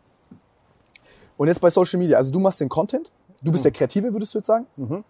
Ähm, wie siehst du das jetzt zum Beispiel in so einer Immobiliengesellschaft oder damals zu Puffzeiten? Äh, Da gab es ja auch, es ist ja auch einfach ein Geschäft. Da gibt es ja einfach nüchterne betriebswirtschaftliche Prozesse, die du einhalten musst, die du da installieren musst, die du optimieren musst. Äh, ist das eine Sache, die dir Spaß gemacht hat, die du da gemacht hast, oder was hast du da auch gemacht zu den Zeiten? Oder warst du auch der Kreative, der immer nach neuen Möglichkeiten gesucht hat? Und Der, äh, wie heißt das, Söhner, glaube ich, von Markus Söhner von Bayern, der Finanzminister war oder so irgendwas, der hat gesagt, das deutsche Steuergesetz kennen vielleicht vier Menschen in Deutschland, weil es so kompliziert ist. Hat du hast das gelesen im Gefängnis. 140.000 Sonderregelungen und, und, und, und, und. Ich denke, ich äh, bin keiner von den vier Menschen, aber ich bin äh, steuerlich total fit. Und auch äh, was die Gesetze ansonsten anbelangt. Und ich bin, ähm, wie soll man sagen, wenn ich ein Ges- Geschäft sehe, dann erkenne ich, ob das funktioniert oder nicht. Das Talent habe ich. Und ähm, Worauf achtest du da? ich weiß nicht, es gibt mir, ich kriege das Gefühl dafür. Hast ein starkes Bauchgefühl, was nicht Ja, täuscht. ja, ja. Hab da ein Talent. Und natürlich, wenn man dann einen Betrieb aufgebaut, ich habe meine beste Zeit, da hatte ich 450 Mitarbeiter. Dann braucht man, dann muss- man natürlich die Positionen richtig besetzen. Wenn man heute zum Beispiel Frau von der Leyen, ja, die ist jetzt irgendwie in Brüssel. Vorher war sie Familienministerin, dann war sie Verteidigungsministerin. Das ist ja das Wahnsinn. Die sind alle inkompetent für die Rolle, die ihnen zugeht. durch die Rolltür. Äh, Wahnsinn, ne? Da wird gerade, ah, was, du brauchst jetzt den Job? Ja, komm, dann wirst du halt jetzt mal Finanzministerin. Keine Ahnung. Oder du wirst jetzt mal äh, Verteidigungsministerin. Ja, war in ihrem Leben, hat die noch nie eine Waffe in der Hand gehabt. Wie kann sowas Verteidigungsminister werden? Die hat davon nichts eine Ahnung. Aber ich habe das halt bei meinen Betrieben anders gemacht. Ich habe zum Beispiel wenn ich einen Geschäftsführer eingestellt habe für einen Table Dance Laden, früher oder später, war der dann schlecht, dann wurde er entlassen, oder er war richtig gut, hat sich auch nicht jeden Tag zugesoffen und so Dinger, ne? hat Disziplin gezeigt, war mir ähnlich und irgendwann hat er halt als Bonus von mir bekommen, dass er den Laden pachten kann und selber betreiben. Und so habe ich viele. Das ist fair. Ja, dann habe ich viele. Und in dem Bordellgeschäft war das Gleiche. Ich hatte Geschäftsführer und die haben den, Geschäft, den Betrieb gut gemacht. Und dann sage ich, okay, du kannst den Betrieb pachten, zahlst mir eine vernünftige Pacht, dass ich auch noch was verdiene. Und dann hast du deine Zukunft aufgebaut, für immer. Ich habe auch Frauen, die früher meine Prostituierten waren, die von mir Läden gepachtet haben und die sehr erfolgreich sind, heute noch. Und so funktioniert es. Aber du kannst halt keinen Metzger in eine Bank vermitteln, wo er Aktien verkaufen soll. Weißt du? Es muss halt alles passen. Du brauchst für jeden Topf den richtigen Deckel, für jede Position die richtige Führungskraft oder selbst die Putzfrau muss auch putzen können und wollen. Und so ein affin sein für Sauberkeit. Und dann ist es auch die richtige Putzfrau. Egal, Wir jeder Topf auch kriegt seinen. Deckel. Und muss man auch selber mal die Finger dreckig gemacht haben, damit man weiß, okay, was da jetzt abgeht. Genau. Ich denke, wir haben heute gar nicht genug Zeit, um alles zu besprechen, was du besprechen möchtest. Eigentlich schwierig, ja? Ich äh, bin gern bereit, wenn ich von Amerika zurück bin, nochmal eins dran zu hängen. Sehr gerne, wenn du das möchtest. Also ich habe Ja. super viele noch interessante Dinge. Also ich habe jetzt auch einen Termin. Meine Freundin kommt äh, von München und dann muss ich die abholen und wir gehen hoch zum Tomschi auf, auf den Berg. Das ist da am Hahnkamm. Und bist gern eingeladen auf Mittagessen. Vielleicht können wir da noch ein bisschen was äh, besprechen. Ja, kriegen wir hoffentlich noch einen Persönlichkeitstest und Haterfragen hin. Das wird interessant. Haterfragen sind super witzig. Sehr gerne, aber jetzt machen Das wir erstmal einen Klicks. Cut. Jetzt machen wir erstmal einen Cut. Cut, Freunde, wir sehen uns. Okay, ciao. So, Freunde, wir sind jetzt hier. Wir haben gerade was schön gegessen. Ähm, äh, das erste Mal, dass ich auf einem Berg bin, also danke dafür. Ist echt äh, geistesgestört. Ein Sehr, sehr Wiener schön. Schnitzel in Österreich. Haha. Ja, auch äh, super extravagant. Äh, schmeckt wie jedes andere Schnitzel, nur auf dem Berg. Äh, und äh, war dann auch teuer, aber das ist, das, ist der, das ist dein Lebensstil, den magst du? Es war nicht teuer. Geh mal in äh, Saint-Tropez essen oder in äh, Dubai im äh, Suma. Das ist teuer. Was zahlst du da dann für ein Essen? Ja, ein Stück. Also, du gehst jetzt ins Bulgari Hotel, Bulgari Hotel in Dubai, gehst an den Strand und bestellst dir Spaghetti Bolognese mit ähm, bisschen Beef, extra Beef. Kostet 100 Euro. Okay, ja. Da, also gibt, gibt ja auch gutes Steak. Wenn du ein gutes Steak essen gehst in Stuttgart, in der Mitri oder so, das hast du auch schnell Aber ähnlich. das war Spaghetti Bolognese. ja, Spaghetti Bolognese. Und ist, ist die dann gut so? Super.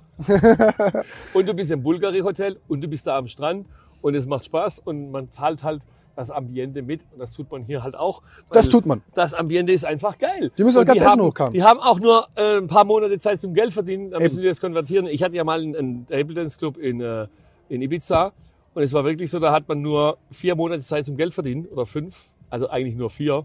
Und in den vier Monaten, das scheppert so brutal, aber dann ist halt nichts mehr. Miete musst trotzdem zahlen. Angestellte kann man auch nicht entlassen in, in Spanien, sonst muss man Abfindungen bezahlen. Das heißt, man hat vier Monate Zeit, das Geld zu verdienen. Und da muss man ein bisschen teurer sein als die anderen, weil die haben halt zwölf Monate Zeit. Oder elf, wenn sie einen Monat zumachen. Und dann ist halt Saisonbetrieb, ist immer teurer. Aber deshalb bist du halt in der Saison bei den Hot Locations, Saint-Tropez das gleiche, die haben auch nur ein paar Monate. Und ähm, Dubai hat elf Monate out of ten, out of zwölf. Und ähm, eigentlich haben die zehn Monate out of zwölf. Aber Dubai ist halt wieder eine andere Geschichte. Aber lass dir Geld verdienen. Ich meine, die müssen ja auch jeden Tag mit der Gondel hochfahren und äh, das Essen tragen die den Berg auch nicht hoch. Die Gondel einmal hoch und runter fahren kostet auch 25 Euro. Ja, also, naja, äh, das, ist, das ist richtig geistgestört teuer. Also, aber ist ja scheißegal. Also, Freunde, ähm, wir sind, also wir sind stehen geblieben vorhin, Markus, bei äh, deiner Rolle in einem Unternehmen und du hast dann erzählt so von äh, äh, 450 Mitarbeitern, glaube ich, die du zwischenzeitlich hattest. Wo hattest du die? Was für Unternehmen hattest du da? Naja, ich hatte Und alle, was hast du alle, gemacht? alle, also ich war der erfolgreichste und größte Bordellbesitzer Deutschlands über zehn Jahre hinweg. Ich hatte 29 äh, Clubs und der nächste hatte, glaube ich, fünf oder sieben, sieben, sieben. Also ich war schon, erst kam ich, dann kam lang, lang nix und dann kam der zweite. Was ist der Unterschied zu einem FKK-Ding? Da, wo ich vorhin zu dir gesagt habe, da war ich, war in so einem FKK-Club, also in diesem Also ein. FKH-Club ist ja, ähm, das, das ist ja erst rausgekommen so in den 2000, warte mal, den ersten FKK-Club habe ich gehabt 2000 und äh, 2000 und jetzt kommen wieder die Touristen und stören uns beim Filmen. Aber es sind hübsche Mädels. Wollen wir die ins Bild mit einbauen? you wanna be on a YouTube channel? oh, the little dog. Here, huh? What? Yes, yes. Can you pass or we are on your way? No, no, you can you just want. walk through. It's a free country. We don't want to be the bomb. Kommt noch mehr. Egal. Also, wir reden jetzt über FKK-Clubs. Ähm, ich wollte noch mal sagen, dass wir, ähm, ich verspreche dir, ich mache mit dir ein Rotlicht-Interview und ich erkläre dir, wie das im Rotlicht-Interview funktioniert hat, von A bis Z, aber Also von Schießereien auf dem Parkplatz bis bis hinüber, alles. Und die Frau steht mir jetzt in der Sonne. Und von A bis Z, bis wie die Frauen aber haben.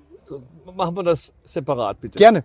Ja, also change the theme, wechsel das Thema. I love your dog. What is his name? Chloe.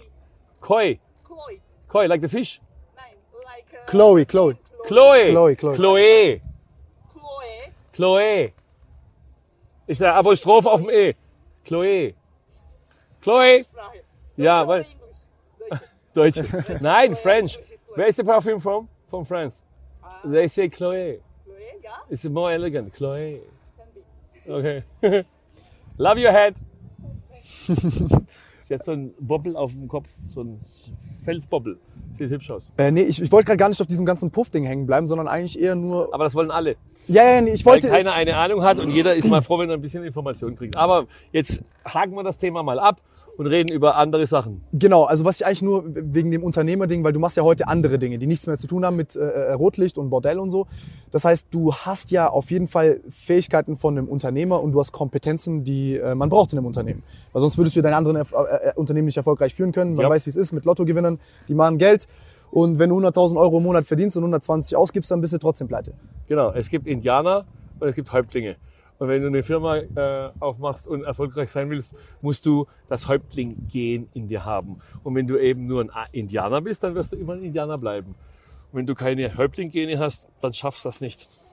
Und was sagst du jetzt zum Beispiel, gar nicht, scheiß auf die Bordelle, aber was hast du den anderen Besitzern vor, also inwieweit warst du ein besserer Geschäftsmann als die? Oder in jetzt zum Beispiel, was Immobilien angeht, Social Media, also was würdest du sagen, kann ein Prinz Markus auch zum Beispiel im Hinblick auf deine Online-Programme, wo du Leuten ja auch zei- aktiv zeigen möchtest, wie man Geld verdient und alles, äh, welche Kompetenzen hast du da? Was, kann- also was, was, ich welche Rolle nimmst du da? extrem zielstrebig und fleißig. Und ich denke, das ist die Hauptsache. Und ich habe jetzt zum Beispiel auch, guck mal, es gibt den Instagram Millionen Club und die Prince Academy. Da erkläre ich jedem für kleines Geld, wie er, wie er auf Instagram Geld verdienen kann. Ich kann das aber erklären und erklären und erklären. Und die Leute können meinen Kurs kaufen, der ist ja billig, 147 Euro. Und dann können die 5.000 bis 10.000, 15.000 oder 20.000 Euro im Monat verdienen. Aber sie müssen auch was tun. Äh, Das Geld fällt nicht vom Himmel, man muss fleißig sein. Und wenn du meinen Kurs kaufst auf Instagram, dann erkläre ich dir die Basics. Und mit diesen Basics, wenn du die verstehst und dann fleißig bist, dann verdienst du 5.000, 10.000, 15.000 Euro im Monat vor Steuer. Und das ist ja kein schlechtes Geld für eine Investition von 147 Euro. Das ist wie so eine Lehrzeit als Metzger, drei Jahre Lehrzeit. Ich hatte nur zwei. Ähm, da muss halt durch und als Lehrling kriegst halt wenig Geld. Und dann, wenn du schlau bist, machst deine eigene Metzgerei auf, verdienst richtig Geld. Aber du musst halt auch fleißig sein und zielstrebig. Wenn du faul bist heute und meinen Kurs kaufst, wirst du wahrscheinlich nur 2000 Euro im Monat verdienen.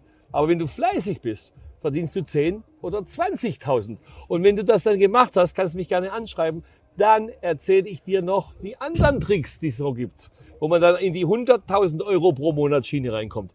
Aber Grundvoraussetzung ist Fleiß und Ehrgeiz und Disziplin. Das ist das A und O. Ohne Fleiß, Egal Ehrgeiz und Disziplin bringt man es zu nichts. Im Sport nicht, in einer Beziehung nicht und auch nicht im Geschäftsleben. Also man bringt es zu nichts. Diese Grundvoraussetzungen Ja. sind das A und das O für Erfolg. Ist so. Und was machst du da? Bringst du den Leuten bei, wie man diszipliniert ist? Oder sagst du denen einfach nur, ey, so funktioniert Social Media? Und also, was wäre jetzt zum Beispiel ein Trick? Oder Ich, einer? ich, ich, äh, den- nein, ich erzähle den äh, Leuten die grundsätzlichen Basics, Mhm. wie man, guck mal, wo ich verhaftet wurde damals, äh, 2013, da hatte ich ja über meine Firma, wo ich denn, äh, da hatte ich einen, einen Maybach als Leasingfahrzeug, als Firmenwagen. Und dann haben die gesagt, das Auto hätte ich nur privat genutzt, weil ich jetzt ja auf Facebook gepostet. Aber meine Firma war ja auch die Firma, die damit Geld. Facebook abgerechnet hat. Also Und das haben die- der am das haben die Leute- fährt. Ja, das haben die Leute nicht verstanden, dass das ein PR-Mittel war. Das haben die im Gericht nicht verstanden. Der hochstudierte Richter, dieser Vollidiot, hat keine Ahnung von Social Media. Der wusste, dem habe ich die Augen geöffnet im Prozess. Der wusste überhaupt nicht, dass man mit Facebook oder sozialen Medien überhaupt Geld verdienen kann. Und ähm, äh, be- betreff Vollidiot, das ist meine persönliche Meinung, die darf ich sagen. Das soll nicht als Beleidigung gelten, nicht, dass ich wieder eine Anzeige kriege. Ist das, Äh, ja, war das verhältnismäßig? Also ich meine, wenn du zum Beispiel mit Social Media Der Mann ist 100.000 in Bezug auf Social Media ein Vollidiot gewesen. Ich habe dem aufgeklärt. Die sagen, wieso posten Sie das auf Facebook? Damit kann man doch kein Geld verdienen. Natürlich kann man damit Geld verdienen. Aber hast du damit Geld verdient? Also so viel, dass du sagst, das war verhältnismäßig für den Maybach. kann 2013 1,8 Millionen Euro. Du hast ja immer diese äh, Amazon-Affiliate-Links gemacht. Das war äh, Auch das? spektakulär. 2013 hat, hat meine Firma 1,8 Millionen Euro eingenommen äh, vor Steuer. Und die Leasingkosten für den Maybach waren 6.000 Euro im Monat, also 72.000 Euro brutto. Also wenn du mir heute ein Geschäft vorschlägst, wo ich 32 72.000 Euro investieren muss und verdiene 1,8 Millionen, mache mach ich das sehr gerne. Also bei uns ist das so, wir melden den halt vorher an, den Wagen, und fragen halt kurz einmal bei, also wenn es jetzt ein teurer Wagen ist, ne, also zum Beispiel mein Geschäftsfahrer, der äh, Partner, der fährt so ein AMG GT, dann fährt er mal eine G-Klasse, mal eine S-Klasse und so, äh, alles schön und gut, ne, also und der hat den, also da schreibt man, haben wir einen Brief an das Finanzamt geschrieben, die Ich habe das frei. alles abgesetzt vorher schon. Aber dann In der Regel mein- funktioniert's ja auch, Ich ne? habe meinen Firmensitz dann nach Bayern verlegt, nach Neu-Ulm. Und da ticken die Uhren scheinbar anders in Bayern. Die, äh, Das heißt, du hast das Gefühl, der hat nicht auf dem Kicker? Bitte? Die haben dich auf dem Kicker, sagen dann, ey, das ist der Prollprinz, Die wir haben wollen doch jeden auf dem. Kicker, der Erfolg hat. Die haben doch jeden auf dem Kicker. Schau mal, oder auch dieser Motorradfahrer mit der 46, wie heißt er denn? Rossi, da, äh, Mhm. was sie mit dem gemacht haben. Egal. Ist egal. Ist jetzt auch nicht das Thema. Fakt ist, ähm, die haben bei Gericht damals überhaupt nicht verstanden oder kapiert oder daran geglaubt, dass man mit Social Media überhaupt Geld verdienen kann. Und das wussten die wenigsten Menschen. Und viele wissen das heute noch nicht. Die posten, posten, posten, haben ein, drei, vier, fünf Millionen Euro Follower und wissen gar nicht, dass man die abfrühstücken kann äh, mit Links und mit bezahlten Posts und, und, und, und, und. Das ist das neue Geschäft. Das ist die neue Basis, Geld zu machen. Und ich weiß, wie es geht und ich bringe es euch bei. Und wenn ihr meinen Kurs kauft, erkläre ich euch die Basics für 147 Euro. Yes, Gott. Ähm, das ist ja wie einmal essen gehen oder zweimal im kleinen Dorfrestaurant. Also investier mal lieber die Kohle in meinen Kurs und dann lernst du, wie du Geld machst. Weil es geht tatsächlich, und ihr wisst ja jetzt alles, seit es die Kim Kardashian gibt und die Kardashians und Instagram, wissen alle, wie viel Geld die verdienen mit Instagram, weil sie Reichweite haben ohne Ende. Und so kannst du das auch, auch du. Verdienst du Geld mit YouTube? Also, er verdient Geld mit YouTube, auch Social Media. Jeder verdient Auch Geld. mit wenn er Online-Programmen, lustigerweise. Genau, jeder, weiß, der weiß, wie es geht, verdient, verdient Geld. Und der, der es nicht weiß, wie es geht, der kann es von mir lernen. So einfach ist das. Also ich gebe mal kurz meinen Senf dazu. Also das jetzt, ne, das, das ist Markus Werbung, äh, das ist sein Programm. Ich kenne die Inhalte nicht, ich habe es nicht angeguckt. Äh, ich vertreibe selber Fitnessprogramme, das heißt, ich bin grundsätzlich diesen ganzen Sachen nicht abgeneigt. Das heißt, das ist wie für mich ein Buch. Ich gebe sehr, sehr viel Geld für Bücher aus. Ich lese die tatsächlich aus, auch und äh, ich kann das dann bemessen. Ne? Was kann ich da jetzt für Geld verdienen aus, äh, aus diesen Büchern und so weiter und so fort. Und es interessiert mich auch. Das heißt, ich bin sehr gewillt dazu und auch bereit für, für, für, für gute bildende Inhalte Geld auszugeben. Mein Problem ist immer nur, wenn Leute ähm, selbstbezogen Werbung machen für so ein Programm und sagen, ich habe Geld gemacht, ich weiß, wie es funktioniert. Das ist wie wenn Ronaldo sagt, ich wäre der beste Fußballtrainer der Welt, weil ich bin super Fußballer. Da sage ich Achtung.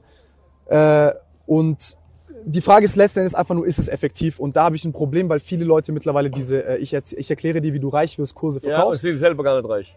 sind selber gar nicht reich, die meisten. Ja. Ne? Prollen rum mit Fahrzeugen, die sie nicht besitzen. Also ich, bin kenne da sehr, sehr reich. viele. Ich bin reich. Und das ist so sicher wie das Amen in der Kirche. also da bin ich immer skeptisch, aber kann auch sein, dass ich mich irre. Ne? Also ich, äh, ich habe es mir aber nicht angeguckt, deswegen kann ich dazu nichts sagen. Ist auf jeden Fall interessant, aber du hast äh, auf jeden Fall eine interessante Background-Story und äh, das Internet. Aber das Witzige ist jetzt auch wegen deinem Vermögen. Das interessiert mich jetzt nämlich. Also nicht dein Vermögen, wie viel du hast. Äh, gestern hat er lustigerweise im Wagen äh, äh, meinen Namen gegoogelt und mein äh, äh, Net Worth herausfinden wollen. Und da stand dann, ich bin 59 Millionen schwer. Was? Bin ich nicht. Leider nicht. Ähm, Äh, kannst mich auch da gab es mal einen Bericht ähm, auf irgendeinem, ich glaube, das war der Sportpresseball oder der Rosenball in München. Da hat mich auch einer fotografiert und der hat dann so eine Story gemacht, äh, Net Worth of Prinz Markus von Anhalt. Da steht dann 120 Millionen drin. das habe ich auch gelesen überall. Stimmt das? Nein, das stimmt Das ist schon verdammt viel Geld. nicht. Das, nein, das stimmt nicht, das ist viel zu wenig. Komm, hör Da- auf. da- Hör da auf. Ich glaube schon, ich habe Immobilien, die mehr wert sind als 120 Millionen. Ich glaube, ich habe Immobilien für 250 Millionen. Also hört mal auf, immer mich so als Harzler darzustellen Als im Harzler. Internet. Ja, also ich habe da keinen Bock drauf. Was ein 120 Verrückter. Millionen. Ey, also unfassbar. Unfassbar. Also wie der Trump, wenn man halt sein, unter, sein, sein, äh, Vermögen so ein bisschen low schätzt. Oder der Kanye, der sich dann bei Forbes beschwert und sagt, sag mal hier, ich bin Milliardär, ihr Wichser. Äh, Es ist ja auch gar nicht so wichtig, wie viel Geld man hat. Ist mir auch Sondern eigentlich egal, ja. Es ist viel wichtiger, wie viel Geld man bereit ist auszugeben, wenn man keine Angst hat, Neues zu verdienen. Es gibt ja Leute, wie die Ali-Brüder, die super reich sind, hu- äh, 110 Milliarden zusammen. Mach mal bitte Und die die. Die sind voll im Sparprogramm. Mhm. Die gönnen sich überhaupt nichts. Die mieten keine Yacht, die haben keine Yacht. Das ist voll Sparprogramm. Und dann weiß ich gar nicht, warum du das Geld überhaupt verdienst, wenn du es nicht ausgibst. Ich knall Geld raus ohne Ende, weil ich keine Angst habe, Neues zu verdienen. Weil ich weiß, wie es geht. Und wenn sich die Wirtschaft ändert, die Sachlage ändert, dann bin ich schlau genug, eine neue Möglichkeit zu finden, Geld zu verdienen. Das ist wie, wie einer, der ein, ein riesen Grundstück hat, wo Apfelbäume draufstehen. Der hat keine Angst, einen Apfel zu essen. Ja, aber du wirst doch nicht, du wirst doch nicht wenn du verschenken. 10 Millionen hast, wirst du doch nicht anfangen zu leben wie ein König. Ähm, du wirst doch immer, also ich, ich beispielsweise, ich, ich erzähl Wenn mal du von 10 mir. Millionen hast, Ja? dann sind die nächsten 10 Millionen viel leichter Das zu verdienen, wie wenn du eine Million hast, die zweite zu verdienen. Nach oben wird's immer einfacher. Ich habe jetzt auch mehrere Jahre äh, äh, mit unserem Unternehmen haben wir auch schon über eine Million Umsatz gemacht und Yay. so. Das ist, das ist okay, ist ein kleiner Anfang. Ich bin 24. Das ist aber auch nicht unbedingt das, womit ich, Ich mich war messe. mit Ihr kennt mich. 24 noch kein Millionär. Ich bin auch keiner. Ich bin keiner. Ach so. Ich habe ein Unternehmen mit drei, mit zwei anderen Leuten noch. Also das ist Okay. ne Umsatz ist ja noch was ganz anderes. Ich war erst mit 26 Millionär. Das ist ja auch das, das nächste, das ist das nächste, was die Leute machen. Tun immer so, als wären sie Privatmillionär, weil sie irgendwie äh, zwei Millionen Umsatz gemacht haben. äh, ja, nein, ist ja so. Das ist, das ist Blenderei. Ähm, und ich zum Beispiel, ich lebe nicht über meinen Verhältnissen, weil ich einfach sage, okay, ich möchte mich nicht an Luxus gewöhnen, den ich nicht, äh, den ich mir nicht leisten kann. Also ich beispielsweise, ich fahre einen 1er BMW, ich könnte, ich könnte jetzt aber auch einen 911 fahren, wenn ich Lust hätte. Also ich könnte mir das leisten. Ähm, das, also ich, ich möchte da, also ich, dein Bezug zu Geld absolut in Ordnung, ne? Ich sag nur, ich würde erst so Geld entgehen, also ich würde erst sagen, ich kann mir jetzt einen krassen Wagen würde ich fahren, ich würde es auch nicht 20 fahren. Ich bin da, glaube ich, einfach ein bisschen, ich will nicht sagen bescheidener, weil ich mich dann wie so ein St. Martin-Spasti gebe. Alter, das bin ich auch nicht. Ich mag Uhren. Hätte ich, hätte ich Geld für eine Richard Mill, würde ich mir auch eine kaufen. Also ne, ich will mich jetzt hier nicht so als als äh, als als toller spendabler Wichser äh, darstellen. Aber Ich bin ein toller, spendabler Wichser. genau das wär, das das wäre ich nicht. Das wäre mir dann schon zu viel, muss ich ganz äh, Ich hab's einfach gern. sagen. Ne? Aber ich gebe auch gerne aus für Klamotten und so. Deswegen, also ich verstehe, was du meinst. Ähm, Wenn ich in ein, ein Dolce Gabbana Geschäft reingehe oder Gucci oder jetzt gehe ich wieder nach Los Angeles, da gehe ich zum am Rodeo Drive, die kennen mich alle. Da komme ich in den Dolce Gabbana Laden, dann werde ich in den ersten Stock hochgebracht, dann komme ich in die VIP Area, dann bringen mir die Klamotten rein. Ich sitze da mit meinem Glas Champagner mit meiner Freundin und dann wird mir alles vorgeführt und das gefällt mir. Natürlich bin ich da der Freier. Brauchen wir nicht drüber reden. Und ich kaufe ein T-Shirt für 1000 Euro. Wer kauft ein T-Shirt für 1000 Euro? Nur ich, Idiot. Aber das gefällt mir, das ist drum herum. Und wenn ich in den Laden reingehe und mir gefällt was, ich guck nicht aufs Preisschild. Das ist für mich, als wäre es meine Garderobe und ich suche mir aus, was ich anziehen will. Wie ihr morgens aufsteht, geht in euren Kleiderschrank, denkt, was ziehe ich denn heute an? Und so ist das, wenn ich ein Dolce Gabbana Geschäft betrete. Dann gehe ich da rein und nehme mir einfach mit, was ich will und gebe der Carla, so heißt meine VIP-Assistentin bei Dolce Gabbana im Rodeo Drive, und gebe der meine Kreditkarte und sagt, zieh mal durch. Und was ich da ausgebe, dieses Minus auf meinem Konto fällt mir gar nicht auf. Und das ist einfach geil, das ist die Freiheit. Und wenn du Erfolg hast, dann hast du diese Freiheit. Ich will ja gar nicht das Geld verdienen, ich will diese Freiheit haben. Und das ist das, was mir Spaß macht. Und deshalb bin ich so geil drauf, immer noch mehr Erfolg zu haben, weil es nie aufhört. das ist eine Sache, die mich jetzt interessiert, als du auch äh, angefangen hast, Metzgermeister zu werden und auch danach. Du hast ja jetzt genug Geld, das heißt, du könntest Man hat nie genug Geld. was kannst du nicht leisten, was du gerne leisten wollen würdest? Ich habe keine 130 Meter Yacht. Kannst du nicht leisten? Der Unterhalt ist extrem und der tut mir dann weh. Ich habe jetzt zum Beispiel äh, ein Mit wem 300 sitze SL ich hier mit einem Cabrio. Hartz-IV-Empfänger, Alter. Geh mal weg. Ein 3 300 SL Cabrio, das steht seit zehn Jahren in der Garage, kostet mich Versicherung und so. Das Auto ist immer zugelassen, wird ab und zu mal geserviced und äh, ein bisschen aufpoliert etc. Das Auto braucht seinen Platz. Und ich habe ja in Amerika allein schon 42 Autos, dann habe ich in Dubai welche, in Spanien etc. 42 Autos verrückt. Ja, aber ich bin ja, und die kosten ja Unterhalt. ja, das kostet. Und das kratzt mich überhaupt nicht, die Summe, was diese Autos kosten an Unterhalt. Aber wenn ich jetzt eine Privatjacht besitze, mit 130 Meter, habe ich 70 Angestellte auf der Yacht und so weiter und so weiter, dann kostet mich das 15 Millionen Euro Unterhalt, 20 Millionen Euro Unterhalt im Jahr. Und ich nutze das Boot vielleicht sechs Wochen im Jahr oder acht. Und das ist mir dann zu viel, weil mein Einkommen, ich bin ja kein Milliardär, mein Einkommen ist nicht so hoch, dass mich das genauso wenig interessieren würde, dieser Unterhalt von der Yacht, Ja, aber da sind wie die Meinung. Autos. das ist, verstehst du? Ja, aber klar, da, da lebst du nicht über deinen Verhältnissen. Das ist ja das, was ich vorhin meinte. Genau. Und dann denke ich, dann tut's weh. Und wenn's weh tut, macht's keinen Spaß. Aber ich kann mir die 130 Meter Yacht mieten für drei Wochen. Aber das das schaffe ich. Aber eine eigene zu haben, ist natürlich schöner. Ich habe ja mehrere Urlaubshäuser auf der Welt, in Spanien, Monaco, überall. Und ähm, die stehen ja auch immer leer, das ganze Jahr. Und die kosten auch Unterhalt. Das tut Die mir aber auch nicht? weh. Nein, äh, ich will ja nicht, dass irgendjemand in meinem Bett schläft. Und, ähm, und da hängen meine Klamotten im Schrank und ich kann ohne Gepäck hinreisen und so. Das ist natürlich ein Luxus, den ich mir leisten kann. Aber die Privatjacht, die eigene, Kann ich mir nicht leisten. Muss aber auch nicht sein. Ich schlafe sowieso nicht gern auf dem Boot. Und ähm, von daher ist es vielleicht auch eine mir selbst gemachte Ausrede. Ich schlafe nicht gern auf dem Boot, also brauche ich es nicht. So eine Entschuldigung, warum ich noch kein Milliardär bin. Also man kann es so und so drehen. Aber Fakt ist, ich habe keine Privatjacht und ich habe auch keinen Global Express, der 58 Millionen Euro kostet und vom Unterhalt brutal teuer ist. Und wenn man dann überlegt, was die Flugstunde kostet, wenn man ihn mietet, und was die Flugstunde kostet, wenn man ihn selber besitzt und der Unterhalt dazu, dann besser mieten. Die amerikanischen Freunde, die ich habe, auch Milliardäre, die sagen alle immer zu mir, be careful of the 3F.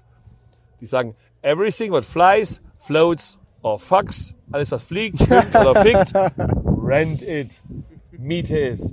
Und daran habe ich mich gehalten und ich finde es eigentlich keine schlechte äh, Information von meinen Milliardärsfreunden, die wissen ja, wie es geht. Ich muss sagen, das ist auf jeden Fall ein weiser Spruch. Ja. Den glaube Die ich drei sofort. F, nicht vergessen. Fliegen, also flying, floating, fucking. Mieten. Ja, würdest du sagen, da gibt's über Geld hinaus irgendwas, was dich antreibt, ein Ziel? Keine Ahnung, bei mir beispielsweise, ich habe so eine Geschichte von, ich habe, äh, ich war lange ganz guter Sportler. Äh, In was? ich war, ich Bodybuilding gemacht. Du? Äh, kann, kann mal Bilder von mir zeigen. Äh, also Okay, in welcher Gewichtsklasse? 70 Kilo? Achso, ich, ich habe keine Wettkämpfe gemacht, sondern einfach nur Fitness Okay. im, im, so im Internet und äh, Was war dein höchstes Gewicht definiert? knapp 80. Okay, also 70 Kilo. Sag ich da. Was? Achso, 70? Ja, ja, ja, es kommt ja auf die Härte an, ne? Was? Achso, ja, klar. Also, ich zeig's dir, warte. Dann haben wir's, warte, eine Sekunde. Mhm, mhm, mhm. Hier, also ist ein kleines Beispiel. Was nahm? Leck mich am Arsch. Auch das ist Disziplin. Fuck me. Schöne Schulter. Schön. Guter Bizeps. Ich habe ja auch schon mal trainiert in meinem Leben. Ich hab's gesehen, du warst sehr breit in deiner Ja, Jugend. ja. Äh, Kniebeuge 220 Kilo. Krass. Ja. Aber, boah. Wie alt warst du denn da? Hm, 21? Respekt. Auch da gehört Disziplin dazu, Durchhaltevermögen und vor allem Ausdauer. Man braucht einen eisernen Willen. Ja, irgendwann ne, fällt, fällt immer leichter. Also Hat die Vanessa sich schon gemeldet? ich könnte auch gar nicht ohne. Nee, so, also gar, gar nicht jetzt wegen mir, aber ähm, ich habe das lange gemacht, liebte den Sport, wollte eigentlich Respekt. Respekt. Nein, ohne Spaß. Ich kenne das. Ich habe, ich, Wahnsinn. Bin beeindruckt. Respekt. Okay, danke. Jetzt, Ja. ähm, äh, also ja, ich habe dann, ich hab dann halt eine ekelhafte äh, Rückenverletzung gehabt, äh, einen, einen ordentlichen Bandscheibenvorfall mit einer Zyste im Rücken, teilweise auch meinen Penis nicht gespürt und so, Schmerzen Den gehabt. Penis nicht gespürt ist ein No-Go. Es ist absolutes No-Go, Ugh. glaub mir, das ist richtig ekelhaft. Ähm, also mir ging's super, super scheiße. Und dann ist dir natürlich nur der, der Boden unter den Füßen weggezogen. Sehr viel Geld verdient mit dem ganzen äh, Zeug. Äh, ne, du identifizierst dich damit, das ist dein Leben. Ja, ja, ja. Niemand nimmt dir dein Leben, so eine Man Verletzung. muss auch, man muss auch ganz klar dazu sagen, Ja. wenn man einen Beruf hat oder eine Aufgabe, man muss das auch leben. ja, Sonst wird das nichts. Sonst wird das nichts. Also man muss sich schon sehr damit identifizieren und man muss es wollen und man muss es können. Und wenn man es nicht kann, muss man es lernen. Wie zum Beispiel, wenn man meinen Instagram Millionen Club Kurs kauft. ich mache noch ein bisschen Werbung, ist halt so äh, meine Art. Äh, also kauft das. mach ruhig Werbung. Und dann äh, müsst ihr es lernen und umsetzen. Und diszipliniert sein. So wie er, wenn er trainiert, weil er hätte nicht solche Adern auf dem Arm und so einen Bizeps und so schöne runde Schultern, muss man sagen, wenn er nicht diszipliniert und fleißig gewesen wäre. Respekt, Respekt, Respekt. Gefällt mir. Gefällt mir. Danke. Wir haben auch, später kommt der Persönlichkeitstest, da sehen wir äh, schwarz auf weiß, wie diszipliniert du bist. Und zwar extrem.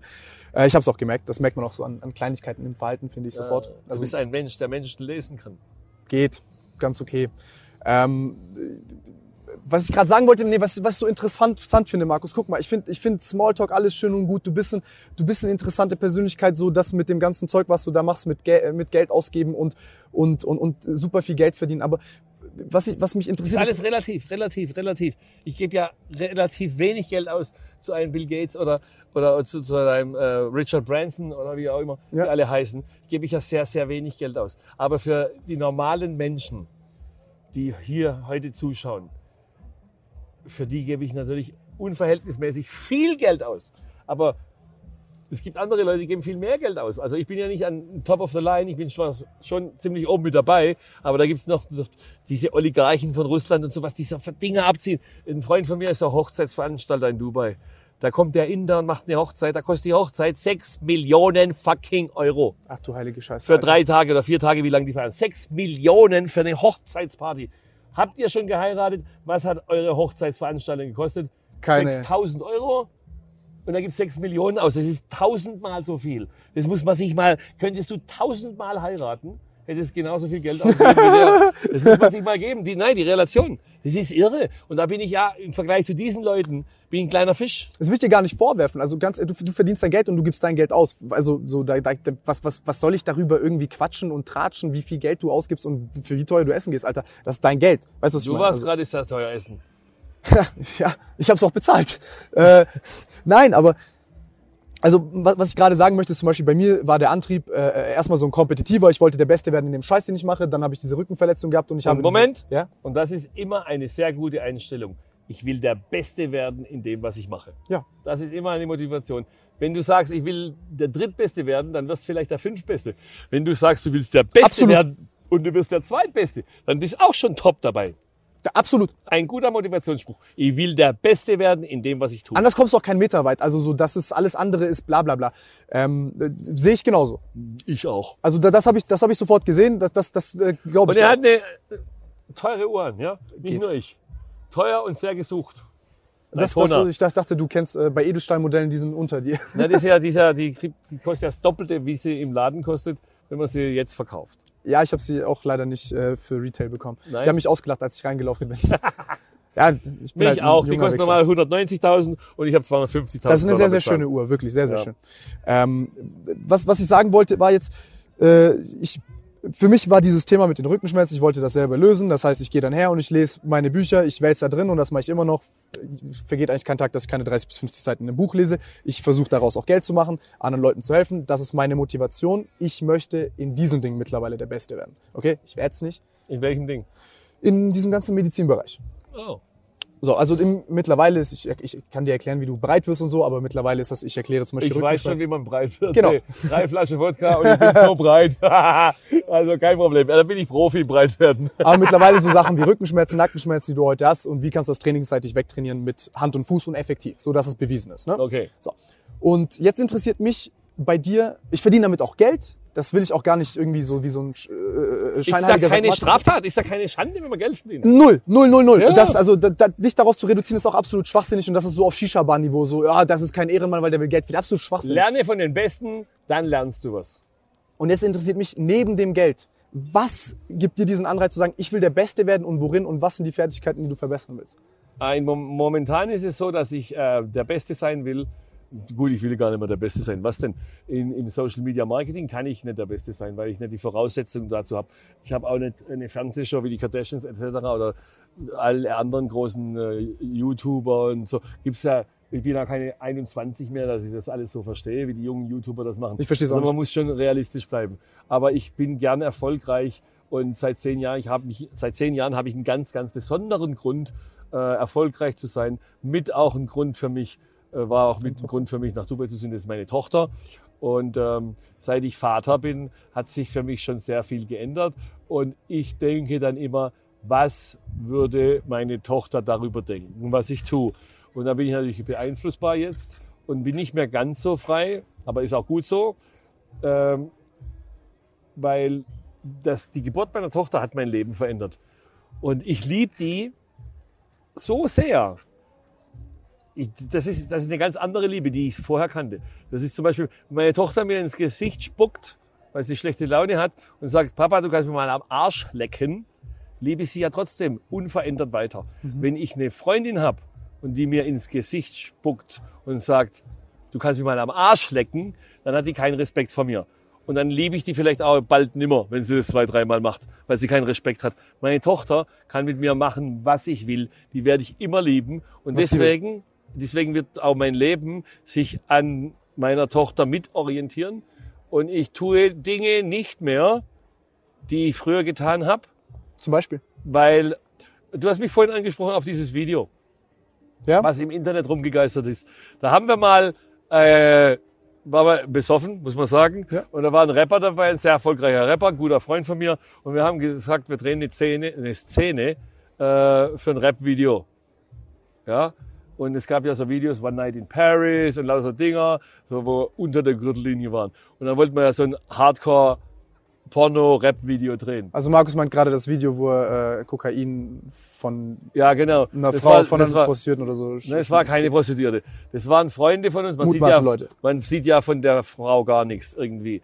Und ähm, auch kein Kopf. Und ihre Freundin hat das gefilmt und ich habe da, ist kein Witz, ist wirklich kein Witz, Traubenzucker äh, äh, von ihrem Bauch gezogen und äh, habe dann so gelacht, habe es noch in die Muschi geschmiert. Noch ein bisschen, äh, Und, äh, ich hab kaputt gelassen. das war sehr lustig. Und die Freundin, die das gefilmt hat für dieses Rap-Video, die hat dann eineinhalb Jahre später oder zweieinhalb Jahre, zweieinhalb Jahre später, was damals in Los Angeles passiert, und zweieinhalb Jahre später hat die mit ihrer Freundin einen Streit gekriegt, weil die Freundin mit ihrem Freund gefickt hat. Und dann hat die das ins Netz gestellt. Und ich denke ich, nach fast drei Jahren kommt dieses Video und es war ja so brutal. Ich habe ja das Video bestimmt tausendmal per WhatsApp geschickt gekriegt. Von Ich krieg's allen immer noch von Leuten geschickt. Von Australien, von, von, von Amerika, von, von China sogar, von, von Kroatien, von Russland, von Deutschland 500 Mal. Ist ja unfassbar, wie das abging. Und dann dachte ich, wenn ich dann mal auf Social Media ein Video produziere und will, dass das viral geht, so kriege ich das nicht hin. Und dieses Video hat ja wirklich jeder gekriegt. Und wenn man sich überlegt, die, die Basis von diesem Video, Traubenzucker, Rap-Video etc., das war die Idee. Okay, wir hatten alle einen Tee damals, es war dann die Idee, na, besoffene Nacht, jetzt machen wir das. Aber man sieht mal, öfter kommt es anders und meistens als man denkt. Darf man, darf man fragen, welcher Rapper das war? Nein. Nein? Okay. Nein. Ähm, Aber du äh, kennst den. ich kenne ihn? Ja. Okay, cool. äh, was, was wollte ich fragen? Ja, okay, das, das ist eine Sache, wo du auch einfach sagst, gut, das will, sowas willst du dir fernhalten von deiner Tochter und. Nein, nein. Ich will gar nichts fernhalten von meiner Tochter. Okay, aber das, Aber ähm, jetzt wird die größer und größer und größer. Die, die googelt mich ja auch. Ich mache jetzt mit ihr ein YouTube-Video. Das sieht meine Tochter. ja. Und ich mache auch YouTube. In, in äh, Dubai habe ich mit den größten YouTubers schon Videos gemacht. Jetzt gehen die Leute schon auf der Straße rum und sagen, oh, ich kenne dich von Me-Vlogs und bla bla bla. Äh, und es ist schon lustig. Wie gesagt, Aufmerksamkeit ist immer gut. Und in Dubai bin ich jetzt auch schon sehr bekannt. So schnell. Bumm, zack, peng. Ich habe das Ja. gelesen, dass man dich mal scheinbar mit 20 Gramm Kokain erwischt hat. Was? Äh, ich- Boah, das müsste ich jetzt nachlesen, aber das habe ich. Äh, Ist, ist nicht richtig. also, hat man nie, ist eine Lüge, stimmt nicht. Man hat mich überhaupt noch nie mit Kokain erwischt. Man hat mich mal angeklagt, weil ich scheinbar Kokain gekauft hätte in Köln. Dann äh, bin ich zum Gerichtsprozess äh, gekommen, da gab es einen Freispruch ersten Grades, das heißt erwiesene Unschuld. Ich habe mit Drogen nichts zu tun. Die einzige Droge, die mir schmeckt, ist Alkohol. Und das mache ich auch öfters. Deswegen hatte ich auch oft Fahrverbot in Deutschland. Ich habe übrigens immer noch Fahrverbot in Deutschland. Nur in Deutschland. Ich kann auf der ganzen Welt fahren, außer in Deutschland. Äh, 42 seit Autos und- 2012 darf ich in Deutschland nicht mehr Auto fahren. Müsste wieder mal eine MPU machen. Äh, habe ich aber jetzt keinen Bock mehr. Ich bin ja sowieso nicht mehr in Deutschland. Ist mir gerade scheißegal. Also ich kann auf der ganzen Welt fahren. In Deutschland habe ich auch nur ein Auto mit Fahrer wenn ich mal da bin. Ansonsten interessiert mich das Land nicht mehr groß. Und äh, Drogen sind nicht mein Ding. Ich finde Kiffer, da gibt's diese ein, diese eine Witz, da ist, siehst du eine öffentliche Toilette, dann siehst du, wie die früher rumliefen, die Kiffer, mit so einem Schal. Da steht auf der, da steht er an der Pissrinne und auf den Fliesen steht dran, Kiffen macht gleichgültig. Und dann siehst du, wie er unten drunter schreibt, mir doch egal. Und das ist genau das. Wenn du kiffst, wirst du auch nicht erfolgreich werden. Weil das einfach lethargisch macht Das und macht lethargisch, nicht gut ist. Und wenn du Drogen nimmst, vor allem wenn du zu viel Drogen nimmst, dann ist es auch schlecht. Wenn du zu viel Sport machst, ist es schlecht. Man sagt immer, Moderation Mhm. ist das A und O. Wenn, wenn mal einer Drogen nimmt, Jesus Gott, auf einer Party, ist mir das egal. Alles wunderbar. Wenn aber einer jeden Tag Drogen nimmt, nicht gut. Wenn einer jeden Tag 18 Stunden arbeitet und sonst nichts macht, auch nicht Scheiße. gut. Wenn einer 18 Stunden trainiert oder so viel Sport macht, auch nicht gut. Guck uns an Boris Becker ab. Plastikhüfte, Plastik das, Plastik das. Kaputter Mensch. Der ist so alt wie ich. War die Tennis-Ikone Deutschlands. Aber das kostet natürlich einen Tribut. Und wenn du zu viel trainierst, wie heißt er denn? Milzer oder wie der hieß? Zu viel Anabolika und so, dann stirbst du einfach. Also du musst alles, das Maß ist auf wichtig. jeden Fall. Was, was würdest du sagen, ist bei dir das Maß, zum Beispiel so mit Alkohol? Also wenn du sagst, du, du trinkst gerne Alkohol, was. Der, der Punkt ist ja, ich bin ja erstmal unsterblich. Ich werde nie sterben. Und ich bin immer gesund. Ich bin nie krank. Nie. ich wünsch's dir, aber. Ich bin nie krank. Zeit Letzten- Ich bin jetzt 39. Die letzten 30 Jahre war nicht einmal krank. Ich bin nie krank, weil ich einfach zu viel positive Energie in mir habe. Und ähm, ich werde auch nie sterben. Und äh, Alkohol ist bei mir so, dass mein Körper reguliert sich selbst. Wenn ich drei Glas Wodka sauf, bin ich schon besoffen. Ist manchmal auch ganz gut, weil es Ja? ist dann günstig. Ne? Also ich bin keiner, der zwei Flaschen Wodka saufen kann. Ich war, vor, vorhin war mein Freund der Roman da, der ist ein Russe, der sauft ja morgens zum Frühstück Wodka. Die stecken das weg, die Russen Ich bin nach zwei. Bier dicht. Ich auch. Nein, nach zwei Bier nicht, aber nach drei Wodka. Und deshalb, mein Körper reguliert sich selbst. Ich trinke schon gern Alkohol, ist halt auch enthemmend und macht lustig. Aber ähm, jetzt zum Beispiel Heroin und äh, LSD und den ganzen Scheiß habe ich in meinem Leben nie angefasst. Kokain, Was hast du ganze- denn alles probiert bisher, wenn ich fragen darf? Alkohol. Nur Alkohol? Noch nie gekifft, kein Koks, kein ich habe Ecstasy? gekifft, ja. Wo ich 15 war, habe ich mit meiner Freundin, äh, die wollte unbedingt kiffen, habe ich gekifft, habe ich drei Stunden lang gekotzt und das war's. und dann nie wieder. Nee, es ist nicht mein Ding. Es ist nicht mein Ding. Und wenn ich dann mal Freunde habe, die dann so rumlaufen, ist es ja irgendwie asozial. Und naja, wie gesagt, man kann alles machen in Maßen, habe ich nichts dagegen, kann jeder mal machen, wie er will. Aber ich bin ja in Dubai. In Dubai gibt's gar keine Drogen. Und, nee, ich finde äh, das interessant, woher so deine Aversion kommt, also auch äh, äh, Cannabis gegenüber. Ich verstehe, dass du bist ein hyperdisziplinierter Kerl, alter Cannabis in erster Linie so, dass das ist auch einfach, funktioniert nicht mit Disziplin und Naja, wenn jetzt alles Dann legal ist, hey, doppelt könnt alle kiffen, dann wird ganz, dann ist es noch besser, dass einem alles scheißegal ist. Ist man noch leichter zu kontrollieren vom Staat, wenn einem alles egal ist. Dann könnt ihr ja alle kiffen, ich kiff nicht. Ey, ich habe, ähm, also ich, ich war abhängig nach Gras, ich habe es aufgehört, ich mach's gar nicht mehr. Ich habe Freunde in, Also- in Kalifornien, auch Milliardäre, die haben große Villen, die haben extra ihre Kifferräume jetzt in ihre Häuser, wo sie zwei Bedienstete haben, die ganze Zeit nur die Pfeife stopfen äh, äh, und dann haben die 100 Gäste und jeder kriegt seine Marihuana-Pfeife, weil es ja legal ist. Also ich find's schlimm. Ich find ja, ich rauche ja, also Tabak. Ich würde gern aufhören, schaff's nicht. Ich habe es auch geschafft, dann habe ich wieder angefangen. So, ich bin so Nikotin, Nikotin, Nikotin und dann, also das kriege ich nicht hin, kotzt mich voll an. Also wenn jemand weiß, wie man, wenn jemand den Trick hat, wie man aufhört Ich habe einen Rauchen, 80-prozentigen Trick mit einer anderen Droge. ja, Es gibt tatsächlich Studien mit Psilocybin, mit magischen Pilzen, äh, wo 80 also wo 80 Prozent der Leute dann nach einem Jahr äh, tatsächlich auch nicht mehr geraucht schön. haben. Eine Droge mit der anderen bekämpfen, ist ja geil. Aber die haben es einmal genommen, bis dreimal, dann war's weg. Also ich muss sagen, ich habe auch schon Pilze genommen und ich äh, habe auch schon geraucht, Nikotin und Tabak. Ich, hab- ich rauche nicht mehr. Der Medizinmann, Seit Jahren nicht mehr. der indianische Medizinmann aus Stuttgart. Hört auf ihn. Kann man, kann man halt, nein, ich, das ist jetzt keine Empfehlung, man sollte keine Pilze nein, nein, nehmen. nein, ne? das müssen wir dann schon abends am Lagerfeuer, ja, Indianerkostüm anziehen, Federn auf dem Kopf und dann tanzen wir da so. Nächste rum. Mal, So, äh, Pilz. Daumen nach oben, wenn nächstes Mal äh, Markus und mich sehen wollt, äh, wie Joe Rogan, wir rauchen DMT im Wald mit Indianer. Äh, nein, Ist Spaß. das erlaubt? Nein, um Gottes Willen, Alter, das ist Du willst mir jetzt illegale Drogen geben in Stuttgart. Das ist ja wieder eine geile Idee. Komme ich schon wieder ins Gefängnis. der Traubenzuckerzieher. Ja. Äh, Genau. Nein. Also ich würde sagen, lass uns mit den Haterfragen weitermachen. Also und im Grunde genommen, ich kann das absolut nachvollziehen. Du sagst äh, Drogen scheiße, weil es kann, äh, wenn zu viel, fickt dein Alltag, es fickt deine Selbstverantwortung, vor allem deine Dis Disziplin. Was willst du als, als Zombie durch die Welt geistern? Genau. Bringt dir nichts. Sehe ich Eine macht ähnlich. den Drogen. Se- Muss ich sagen, also äh, sehe ich auf jeden Fall ähnlich. Ähm, Haterfragen, Haterfragen. Yay! Ha, komm, so, mach mal Tab auf, gib her. Also, äh, Markus, wir haben jetzt ein kleines Hater-Interview und zwar habe ich äh, einen Swipe-Up-Link gepostet, wo die Leute dir Fragen stellen, bewusst Hater-Fragen. Das heißt, es werden so ein paar äh, lustige und abgefuckte Fragen, Fragen sein. Ich werde jetzt bewusst auch asozial stellen. Ja, frag Äh, mal asozial. Hier, das macht's lustiger, gucken mehr Leute. Definiert mal das Wort asozial. Rücksichtslos. Also, äh, ich lese einfach nur trocken vor. Google mal das Wort asozial. So schlimm ist es gar nicht. Also ich, ich, ich bin asozial, ich bin stolz und asozial. Äh, bereust du es, Kokain von den Genita- Genitalien einer Frau gezogen zu haben? Es war kein Kokain. Also bereust du es auch nicht. Ich bereue überhaupt nichts.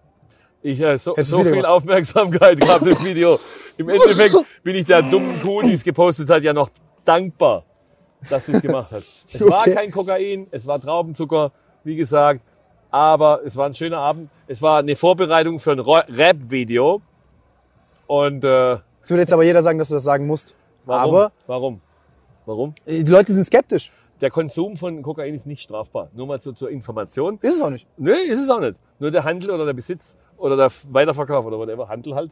Also von daher muss ich überhaupt nichts beschönigen. Es war aber tatsächlich Traubenzucker. Und wenn es Kokain gewesen wäre, würde ich auch sagen, weil ich lüge nie. Ansage.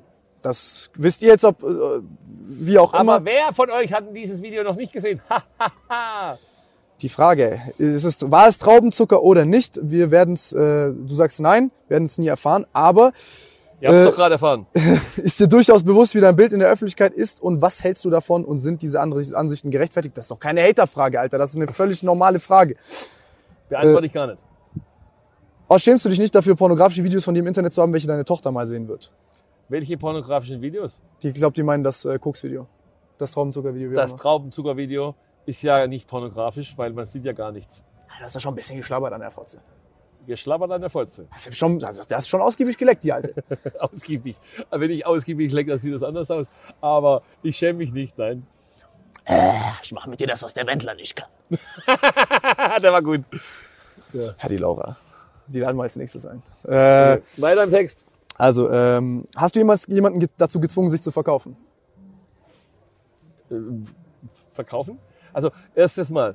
Eine, wenn es jetzt wieder um die Prostituierten geht, Wahrscheinlich. eine Prostituierte verkauft sich nicht, weil wenn man was kauft, besitzt man es ja hinterher. Wenn die überhaupt irgendwas verkauft, dann ist es eine Dienstleistung. Also ich habe noch nie jemanden dazu gebracht, sich zu verkaufen. Also hast du nie eine Frau dazu gezwungen zu sagen, ey, du musst jetzt hier dich verkaufen und Geld verdienen? Noch nie. Wie soll man die denn dazu zwingen? Keine Ahnung, Schläge, Drogen. Ja, ja. Gibt ja viele Wege. Das ist nicht mein Ding. Okay. Dann lieber auf 9 mm auf dem Parkplatz. Wir treffen uns und regeln das wie Männer. Äh, hast, äh, wie hast du die Zeit im Gefängnis verbracht und äh, bereust du deine kriminellen Taten? Erstens mal war ich nie kriminell. Es war immer Bullshit, was die mir vorgeworfen haben. Das letzte Mal war ich in 29, 27 Monate U-Haft. Da gilt die Unschuldsvermutung.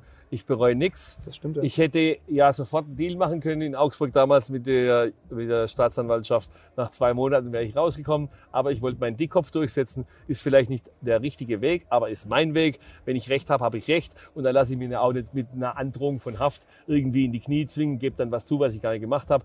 Und wenn die äh, nicht verstehen, wie die Welt tickt, dann muss ich es ihnen halt erklären. Wenn das halt 27 Monate dauert, dann mache ich das lieber, bevor ich in die Knie gehe. Zapata hat gesagt, lieber stehend sterben als kniend leben. Hast Und dem Spruch gebe ich vollkommen recht. Hast du, hast du die auf Fahrtenbuch geführt oder 1% Ver- Versteuerung? Ich habe beides nicht gemacht, weil ich adäquate Privatfahrzeuge habe. Und da gibt es ein höchst richterliches Urteil, wenn man einen Firmen Mercedes hat, einen 500er S-Klasse und man hat zu Hause noch einen 500er Mercedes S-Klasse, muss man gar keine Steuer zahlen für Privatnutzung. Nur wenn man einen 300er Mercedes hat und einen 500er Mercedes in der Firma und 300er privat, dann muss man die Privatnutzung versteuern. Ich hatte einen Maybach in der Firma und acht Rolls-Royce zu Hause im Privatvermögen. Äh, Deswegen sehe ich gar nicht ein, warum ich eine äh, 1%-Regelung machen soll. Okay, ähm, also eine Frage von mir, wie, wie zum Teufel kommst du auf so eine Idee, dich filmen zu lassen, wie du einen Ball fixst und das als Werbung zu schalten? Das ist doch geistesgestört, Alter. Ja, aber es sorgt für Aufmerksamkeit. Ja, für die richtige Aufmerksamkeit. Also ich guck das an und ich denke, du bist ein Spinner. Ja, bin ich doch auch. Aber ein sympathischer Spinner. Für manche sind die Meinungen Schwierig. unterschiedlich. Schwierig, schwierig, schwierig. Ähm, dann noch das andere, wo du ra- rausläufst. Ich bin reich. Du kannst das gut nachmachen mit dem Ball. Ich bin reich und ich scheiße auf alles. Das Und das ist geil. Und da haben die mich schon so oft kopiert und sogar ein Musikvideo draus gemacht. Und ich finde es einfach geil, weil wenn du Michael Jackson bist oder Elvis Presley, dann wirst du kopiert. Und es gibt so viel Kopien von Elvis Presley. Gibt sogar einen Wettbewerb in Las Vegas. Da kommen drei, vier, 500 Elvis-Imitationen, äh, Imitatoren. Und wenn du mal kopiert wirst, dann hast du es doch geschafft. Und ich freue mich. Kopiert mich weiter. Ich bin immer happy, wenn sich einer über mich lustig macht oder irgendeinen Spruch von mir als einen Slogan nimmt für irgendwas. Ich freue mich. Ich find's wirklich verrückt, was für ein selbstverliebter Kerl du bist. Ich finde das irgendwie einerseits finde ich's witzig, ich find's sympathisch und auch übel unsympathisch. Ich find's einfach, aber ich find's krass, dass Wenn du mal sagen kannst, ich bin wie Elvis, the King of Rock and Roll, oder ich bin wie Michael Jackson, the King of Pop. Ich bin ja nur der kleine Prinz, aber ich bin wie Elvis. Der killt mich. I love you all. Sagt der Michael Jackson, wenn er von der Bühne geht. I love you all. Bist du wirklich so dumm und asozial, wie du dich in der Öffentlichkeit zeigst, oder ist das nur Fassade, diese protzige Art und dumme Sprüche mit einbezogen?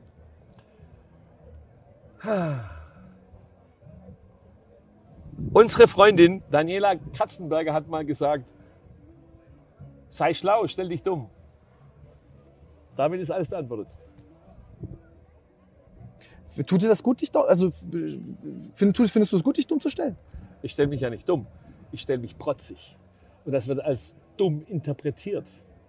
Ja, ist schon ein Weil bisschen unfeinfühlig. Nein, ich hebe mich halt ab von der breiten Masse und der Normalbürger kann das nicht verstehen und entschuldigt sich dann sein Nichtwissen damit, dass er mich als dumm bezeichnet, dann fühlt er sich besser und es freut mich, wenn er sich dann besser fühlt. Also nennt mich ruhig dumm oder protzig oder sonst was. Wenn ihr euch dann besser fühlt und wir haben mehr positive Energie auf dieser Welt, dann freue ich mich, da habe ich alles richtig gemacht.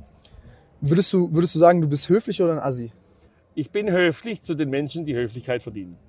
Und sonst einfach, I don't give a halt fuck und dementsprechend. Ich kann, kann mich, guck mal, ich kann, ich gehe jetzt zu den Oscars. Ich kann auf dem Rotkreuzball in Monaco tanzen. Ich kann aber auch auf ein Rockerfestival gehen. Ich kann auf jeder Bühne dieser Welt mich bewegen. Und das ist meine Freiheit, die ich habe. Und darauf bin ich stolz. wie wichtig ist dir das dann, dass die Leute Geld haben? Wärst du befreundet mit jemandem, der äh, nicht viel Geld hat? Weil du hast mal gesagt, du kannst mit denen keinen Lifestyle teilen. Das Problem ist, ein echter Freund, der äh, 5000 Euro im Monat verdient, der kann ja meinen Lebensstand gar nicht mitleben. Und der will auch nicht von mir eingeladen werden. Ein echter Freund. Und äh, deswegen ist die Beziehung mit einem echten Freund aufrecht zu erhalten, die ich früher hatte, die halt jetzt nicht so einen Erfolg haben wie ich, äh, die früher meine Freunde waren, die halt nicht in dem gleichen finanziellen Leben, Level rumschweben, schwer am Leben zu erhalten. Und dann verkümmert diese Beziehung halt früher oder später. Und das ist halt schade, aber es ist nun mal so. Die Welt tickt halt so. Hast du noch Freunde von früher, die weniger erfolgreich sind als du? Habe ich doch gerade gesagt. Keine mehr. Verkümmert so die Freundschaft. Aber kein, kein einziger. Naja, der Mike, der hier war jetzt vorhin, das ist seit 30 Jahren mein Freund, einer meiner besten. Aber der ist auch sehr erfolgreich. Nicht so erfolgreich wie ich, aber der kann sich Kitzbühel leisten, der kann sich Amerika, Los Angeles leisten, der kann sich alles leisten. Er hat auch zwei Kinder, das sind die Freunde meiner Tochter, Aaron und Devin. Und die verstehen sich super und alles gut.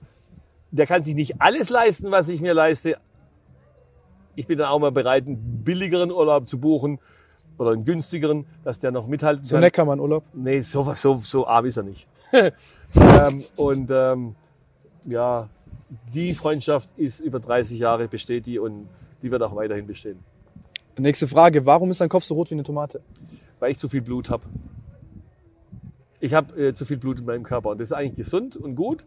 Jede Frau wäre froh drum, vor, vor allem einmal im, im Monat, wenn sie zu viel Blut hätte. Und ich habe einfach definitiv viel zu viel Blut und ich müsste jeden Monat einen halben Liter oder einen Liter Blut spenden, dann wäre ich nicht so rot. Aber jetzt zum Beispiel in Deutschland nehmen die mein Blut nicht bei, beim Roten Kreuz, weil ich im Rotlichtmilieu tätig bin oder war. Und in Dubai nehmen die mein Blut nicht, weil ich äh, äh, kein Moslem bin und Alkohol trinke. Und deshalb äh, Ein ist Harami. mir also blöd, dann bin ich halt rot. Habe ich schon wieder ein Einzelstellungsmerkmal.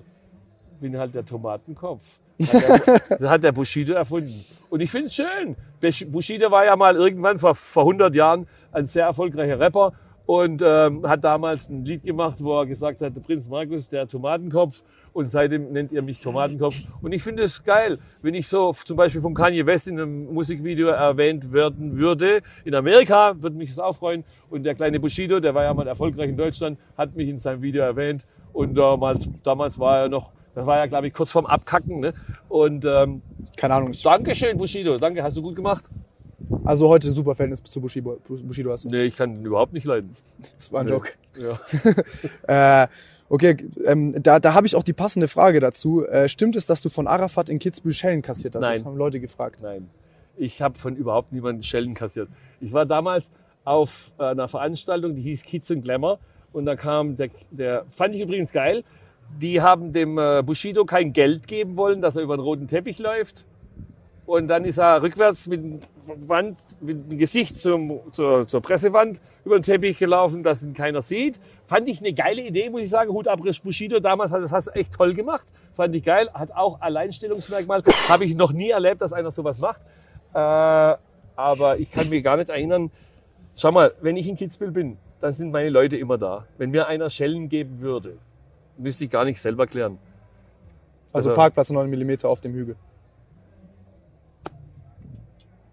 Okay, also ich habe keine Schellen gekriegt.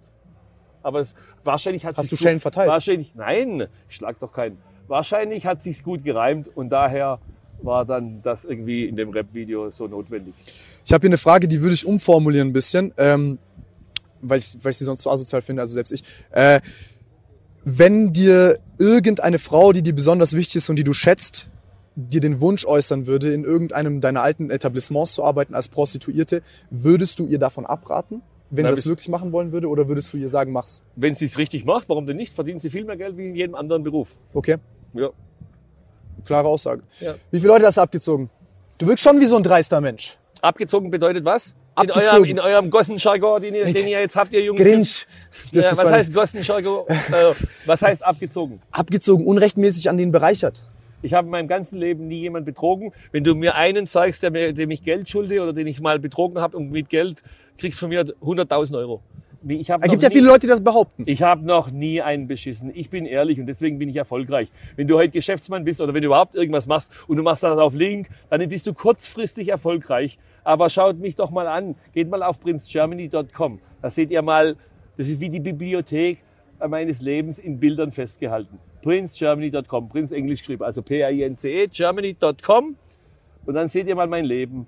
Und wenn man so ein Leben hat, und mein Leben ist ja schon immer, sobald ich, ab ich 20 war im Reichtum. Und ich habe keinen beschissen und keinen betrogen. Und die, die Leute betrügen und beklauen und sonst was, die sind mal kurzfristig auf dem Hype und erfolgreich. Aber dann geht's steil bergab. Und bei mir geht's nie bergab, weil ich keinen bescheiße. Ich gebe dir lieber 5 Euro mehr, wenn wir ein Geschäft machen bei einer Abrechnung, als dass ich dir zu wenig gebe. So bin ich. Ich habe noch nie einen beschissen und ich werde es auch nicht tun. Und jetzt geht die Sonne unter in Kitzbühel und wir haben gleich, gleich, gleich kein Licht mehr. Und dann wird's hier scheiße kalt. Er friert ja jetzt schon. Wir machen das jetzt auch gleich schnell fertig. Wir haben jetzt auch die letzte. Bodybuilder-Weichei äh, friert schon. Bin krank. Hast auch keine Lammfelljacke wie ich. Das ist, dafür reicht sich. Dafür ist YouTube einfach Zahlen, die zahlen zu wenig. Okay, Muss ich mir fünf Mädchen organisieren. Das machen wir dann später. Weißt du mich ein in deine Geheimnisse. nächstes Mal. Ähm, nee. Äh, also auf äh, Prinz Germany gibt's dann die harte Wahrheit, äh, was für ein Ehrenmann Prinz Markus ist. Also unterm Strich sagst du, du bist ein Ehrenmann, du hast niemanden abgezogen, Noch genauso nie. wie das letzte Mal der Marc. Alle, die hier drin sitzen, behaupten, sie seien Ehrenmänner und äh, sind moralisch integer. Das nehmen wir mal so. Und äh, wir haben einen Persönlichkeitstest gemacht und ich muss sagen, ich bin extrem, äh, extrem, extrem, ich, äh, mir fehlt das richtige Wort, Alter. Ich bin erstaunt, mach mal die scheiß Tür zu, bitte.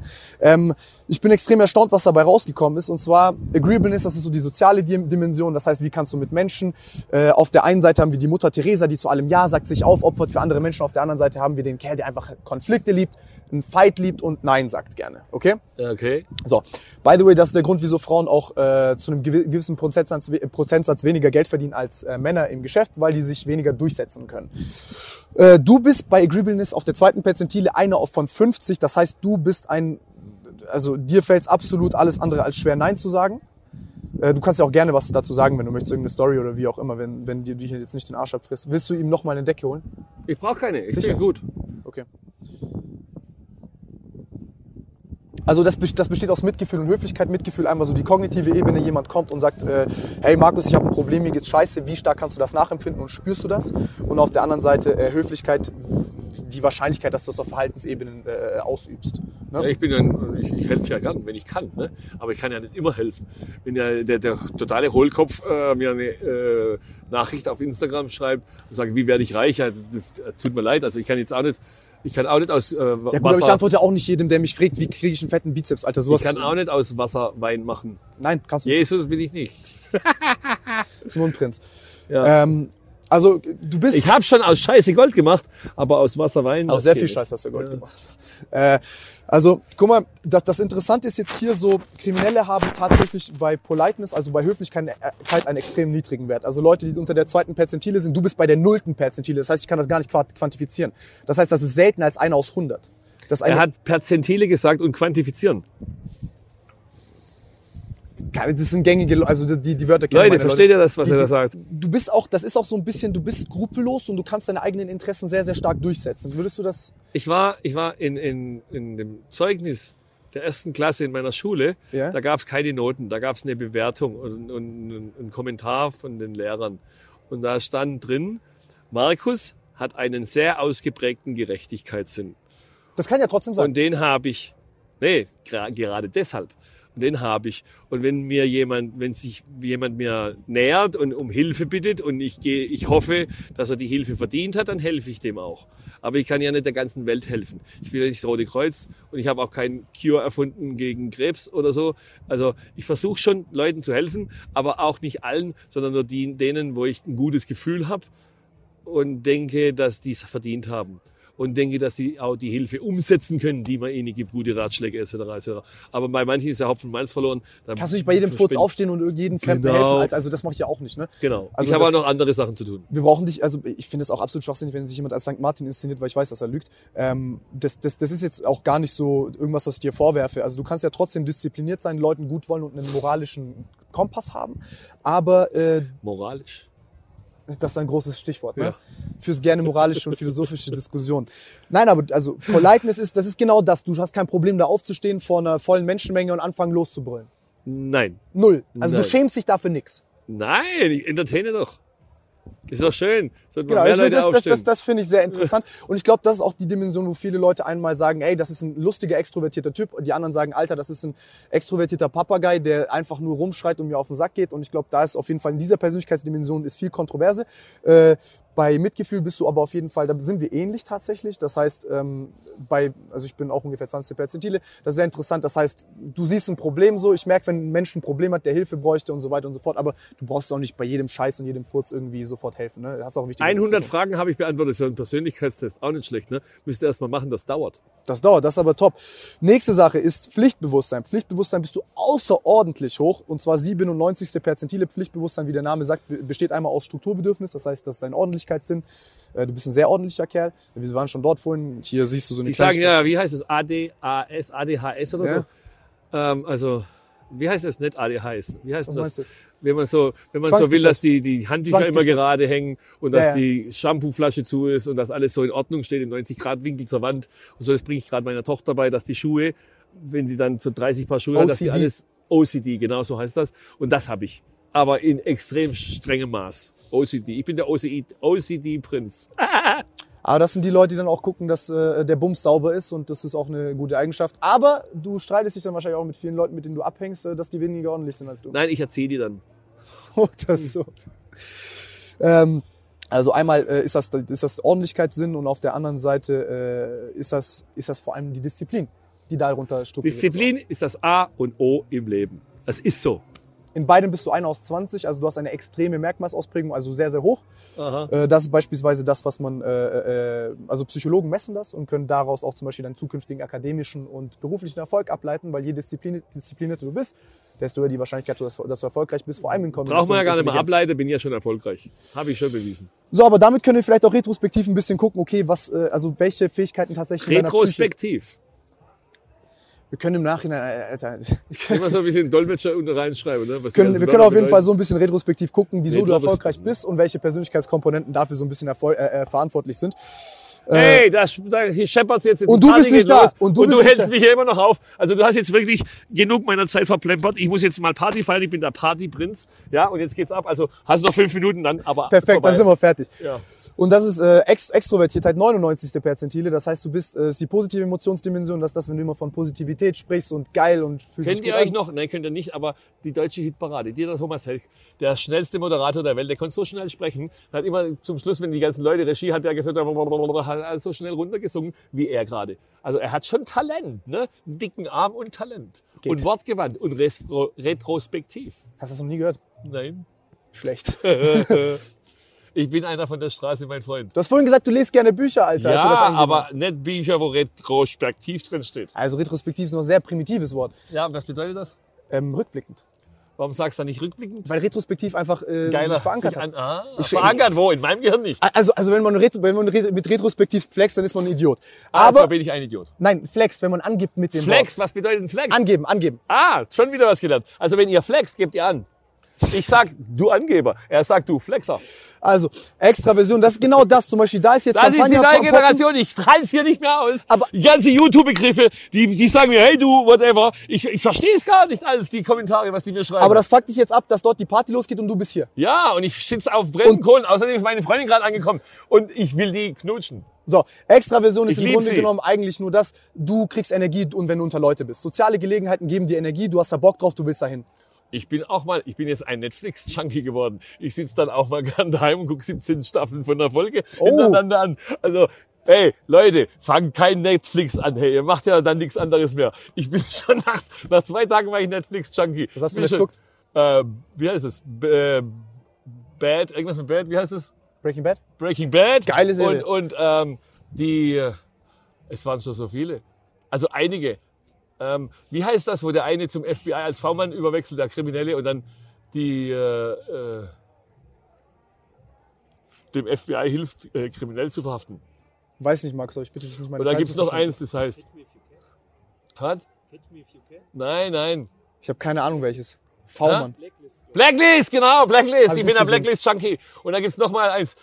Das heißt Tweety Talks heißt nicht, das heißt Pinky, Pinky, Peaky Blinders. Pinky Blinders. Habe ich auch geguckt, alles. Habe ich auch noch nicht gesehen, aber ich gehört, es soll sehr gut Aber sein. geil. Das muss ich dann mir reinziehen. Ey, du wirst so schnell ein Junkie, das macht schneller abhängig wie. Kokain? Tra äh, Traubenzucker. Nein.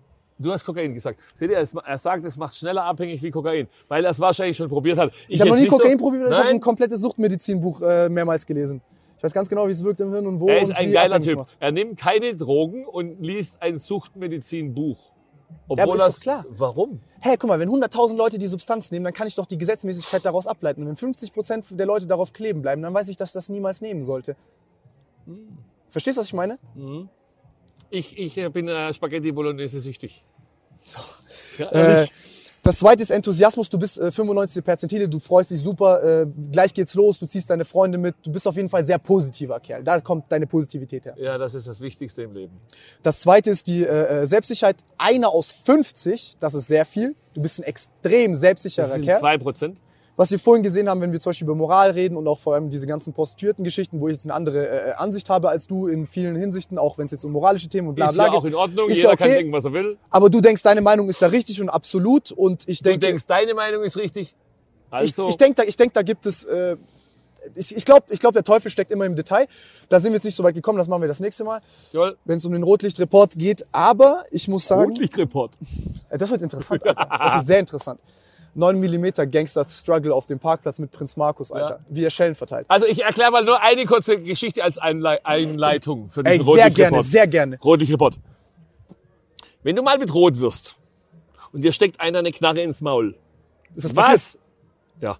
Was ist das Wichtigste? Lernst es erst beim zweiten Mal. Was ist das Wichtigste, wenn das passiert? Vincent würde an der Knarre lutschen. Ich, Was ist das Wichtige, wenn dir einer eine Knarre ins Maul steckt und sagt, pass mal auf, mein Freund, wenn du das und das nicht machst, lege ich dich um. Was ist das Wichtigste in diesem Moment? Na, na, Vorschläge? Irgendwie Ideen? ich will warten, bis er mir die Sollen wir was ausprobieren? Oder? Nein, nix. Okay. Also das Wichtigste ist, dass wenn er, der bringt dich sowieso nicht um. Das Der, ja der dich umbringt, der lauert irgendwo und knallt dich von hinten ab. Aber der, der dir eine Knarre in den Mund steckt, der bringt dich in der Regel nicht um.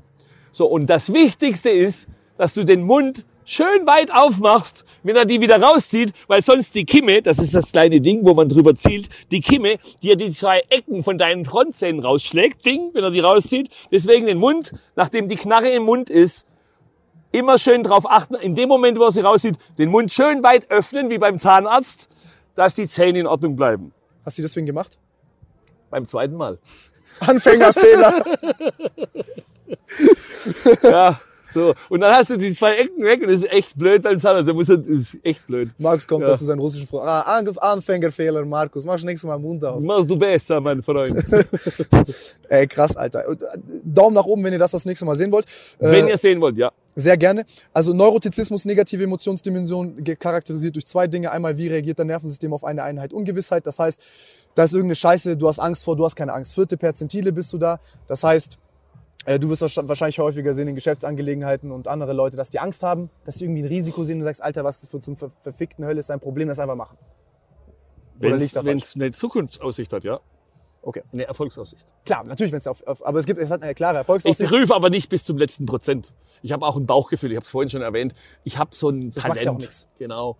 Und wenn ich was finde, das funktioniert, dann ich riech das. Früher hat man gesagt, man hat so eine Nase, wo man Erfolg riecht, ne? Oder äh, Erfolg oder wie sagt man, die goldene Nase oder Immer der Nase ich, nach. Ja, immer der Nase nach. Ich meine Nase ist gut, wenn sie auch manchmal blau wird, weil die durch diese Immer vielen Nase. Nasenoperationen, die ich hatte, weil ich immer mal wieder einen Baseballschläger auf die Nase gekriegt habe oder eine Schlägerei hatte und die Nase war neunmal gebrochen und Oh. wurde immer wieder operiert. Und bei so einer Nasenoperation besteht die Möglichkeit, die Nase wird mit sieben Venen versorgt, mit Blut. Und bei, und bei einer, so einer Operation kann es immer sein, dass eine Vene hops geht. Und meine Nase ist so oft oper- operiert worden, dass ich jetzt nur noch eine Vene habe, die die Nase mit Blut versorgt. Der Arzt hat gesagt, wenn die Nase nochmal operierst, dann geht's dir vielleicht wie Michael Jackson, aber die weiß, weil sie einfach zu oft operiert war. Und ich muss es halt immer machen, dass ich Luft kriege etc. Und dass sie nicht ganz so scheiße aussieht. Ich sehe jetzt nicht aus wie ein Boxer, weil ich so viele Operationen hatte, obwohl die Nase so oft gebrochen wurde. Und das ist halt ein Preis, den man zahlen musste damals, wenn man erfolgreich war im Rotlichtmilieu und kein Kickbox-Weltmeister. Und ich habe halt oft auf die Fresse gekriegt und deswegen hat die Nase nur noch eine Vene, die sie mit Blut versorgt und deswegen ist die oftmals blau. Ist sie, ist sie jetzt blau? Ja, ja. Ich dachte aber Ist erst, noch- das ist so eine Alkoholnase. Nein, nein, ist keine Schnapsnase. nein, die Schnapsnase wird übrigens rot-blau und meine wird nur blau, weil einfach zu wenig Luft, äh, zu wenig Blut reinkommt. Äh, ja, okay, also das heißt, du hattest auch gar keine Angst davor, wenn dann, äh, das heißt jetzt gleich äh, Prügelei auf dem Parkplatz, äh, damals zu deiner Zeit. Also so sagst du zumindest dein Persönlichkeitstest. Du bist ein furchtloser Kerl. Ein furchtloser Motherfucker. Ja oder nein? Ja. Weil ich ja unsterblich bin, da brauche ich ja keine Angst haben. Alter, und auch wenn der Staatsanwalt sagt, du kriegst jetzt acht Jahre, das Zeit ist doch relativ. Für mich spielt doch gar keine Rolle. Ich kann ja nicht sterben. Also ich habe unbeschränkt Altersforschung Zeit. ist sehr äh, weit tatsächlich. Also die sind gerade äh, sehr weit. Äh, Nein, nein, das hat mit Altersforschung nichts zu tun. Ich bin unsterblich. Das haben viele Leute gedacht. Ja, ich bin's aber. Das haben viele Leute auch gesagt. Ja, ja, Äh, klar. Äh, Volatility ist, der zweite Aspekt. Das ist einmal quasi negatives Ereignis passiert. Wie stark beeinträchtigt dich das? Da, du bist da leicht unterm Durchschnitt. Es fickt dich schon, wenn was Negatives passiert, aber du rehabilitierst dich schon relativ schnell auch wieder. Du kommst wieder schnell zurück. Weil aus jeder schlechten Sache auch eine gute entsteht. Sehr gesund, das so zu ich. Sehr gesund, das so zu sehen. Ähm, das letzte ist deine Offenheit. Offenheit ist, wie intellektuell du bist, wie begeisterungsfähig bist du für äh, so intellektuelle Ideen, komplizierte Themen und einmal so auch, wenn du jetzt in die Natur schaust, wie viel Schönheit siehst. Ist siehst doch geil, oder? Äh, Geil, absolut Ey, Wir geistgestört. sind extra wegen euch hierher gefahren, dass ihr das auch seht. Ist das nicht schön? Ich habe aber nicht gewusst, dass ich intellektuell bin. Das hat mich geschockt.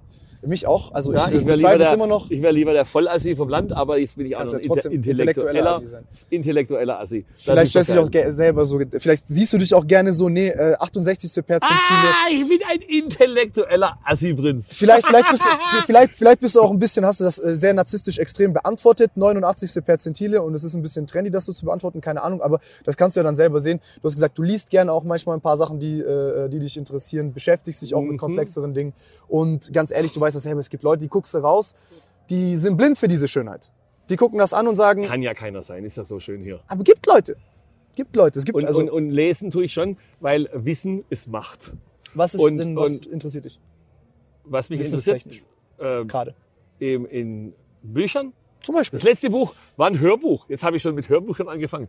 Das heißt, das ist ja die volle Brainwash, was der da macht. Und das heißt von Alan Carr, endlich Nichtraucher. Habe ich mir reingezogen. Zweimal dauert acht Stunden. Habe ich mir zweimal reingezogen. Dann habe ich sechs Wochen nicht geraucht. Hat funktioniert. Dann habe ich wieder angefangen. Und äh, ja, dann habe ich mal gedacht, er macht ja nichts anderes. Äh, er, er, er, er, er, er, wie sagt man denn? Er beeinflusst die Psyche des Menschen und er erzählt dir Dinge, die du eigentlich sowieso schon weißt. Ja. Er erzählt es dir nur nochmal. Dann denkst du, ah, recht hat er. Ah, recht hat er. Die ganze Zeit. Also er ruft dir ins Gedächtnis, was du eh schon weißt und hilft dir damit, mit dem Rauchen aufzuhören. Sehr einfach das System, aber es funktioniert. Bei mir hat es sechs Wochen funktioniert. Ich sollte dieses Buch alle sechs Wochen mir ins Flugzeug ab die Post, fliegt zwölf Stunden nach Und beim Amerika. Trinken fängt man gerne wieder an zu rauchen, weil die Angst weggeht Ja, und die Vorsätze ja, fehlen, ne? die Hemmungen sind weg. Ja, genau, die Hemmung, Ja. das ist ja sehr gut auch demonstriert. Ähm, beim, Ich lese aber auch gerne Bücher von Konfuzius, Lao Tse etc. Der Buddhismus ist eine geile Religion, darüber zu lesen macht Spaß. Ich lese jetzt viel äh, über die Moslems und so, weil ich in Dubai lebe. darum ging der letzte Podcast auch. Auch eine geile äh, Religion, wenn sie richtig verstanden wird und nicht ausgelegt. Guck mal, äh, äh, die Bibel ist auch ein geiles Buch, aber die wird natürlich dazu benutzt oder wurde dazu benutzt, dass die Kreuzritter, Zu Machtzwecken dass die. Kreuzritter in ein Land gehen, wo sie alle abschlachten mit ihren Schwerter und totschlagen und abknallen und was weiß ich. Also man kann ja alles Gute auch für schlechte Motivation benutzen. Und der, der Mensch ist nun mal leicht, leicht, leicht lenkbar. Und äh, wenn es dann heißt äh, Heiliger Krieg oder so, dann ist, aber ist ein anderes Thema. Nee, das, also das Thema, falls ihr es nicht gesehen habt, wir haben das im letzten Podcast ganz genau thematisiert, über längere Zeit. Ja. Also ganz genau über diese Sachen gesprochen. Äh, sehr, sehr interessant. Also auch cool, dass sich damit auseinandersetzt. Äh, Ich muss sagen, was meine Eindrücke jetzt habe, von seit ich in Dubai lebe, jetzt eineinhalb Jahre, man muss echt sagen, dass diese Moslems, die sind bei weitem toleranter als die Christen. Das muss man echt mal sagen.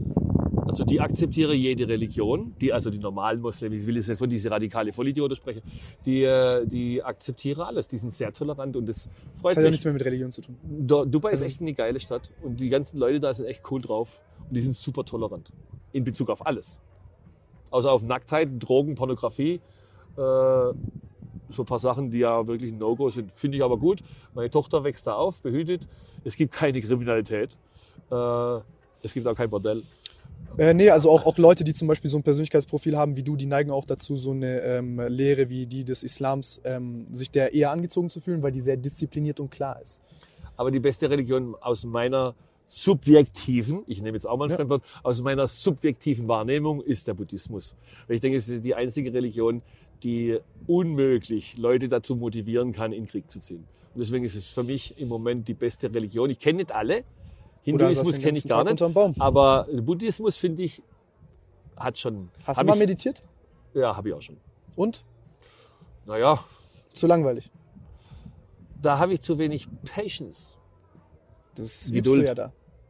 Ja, zu wenig Geduld. Bei mir muss immer was passieren. Ich brauche Action.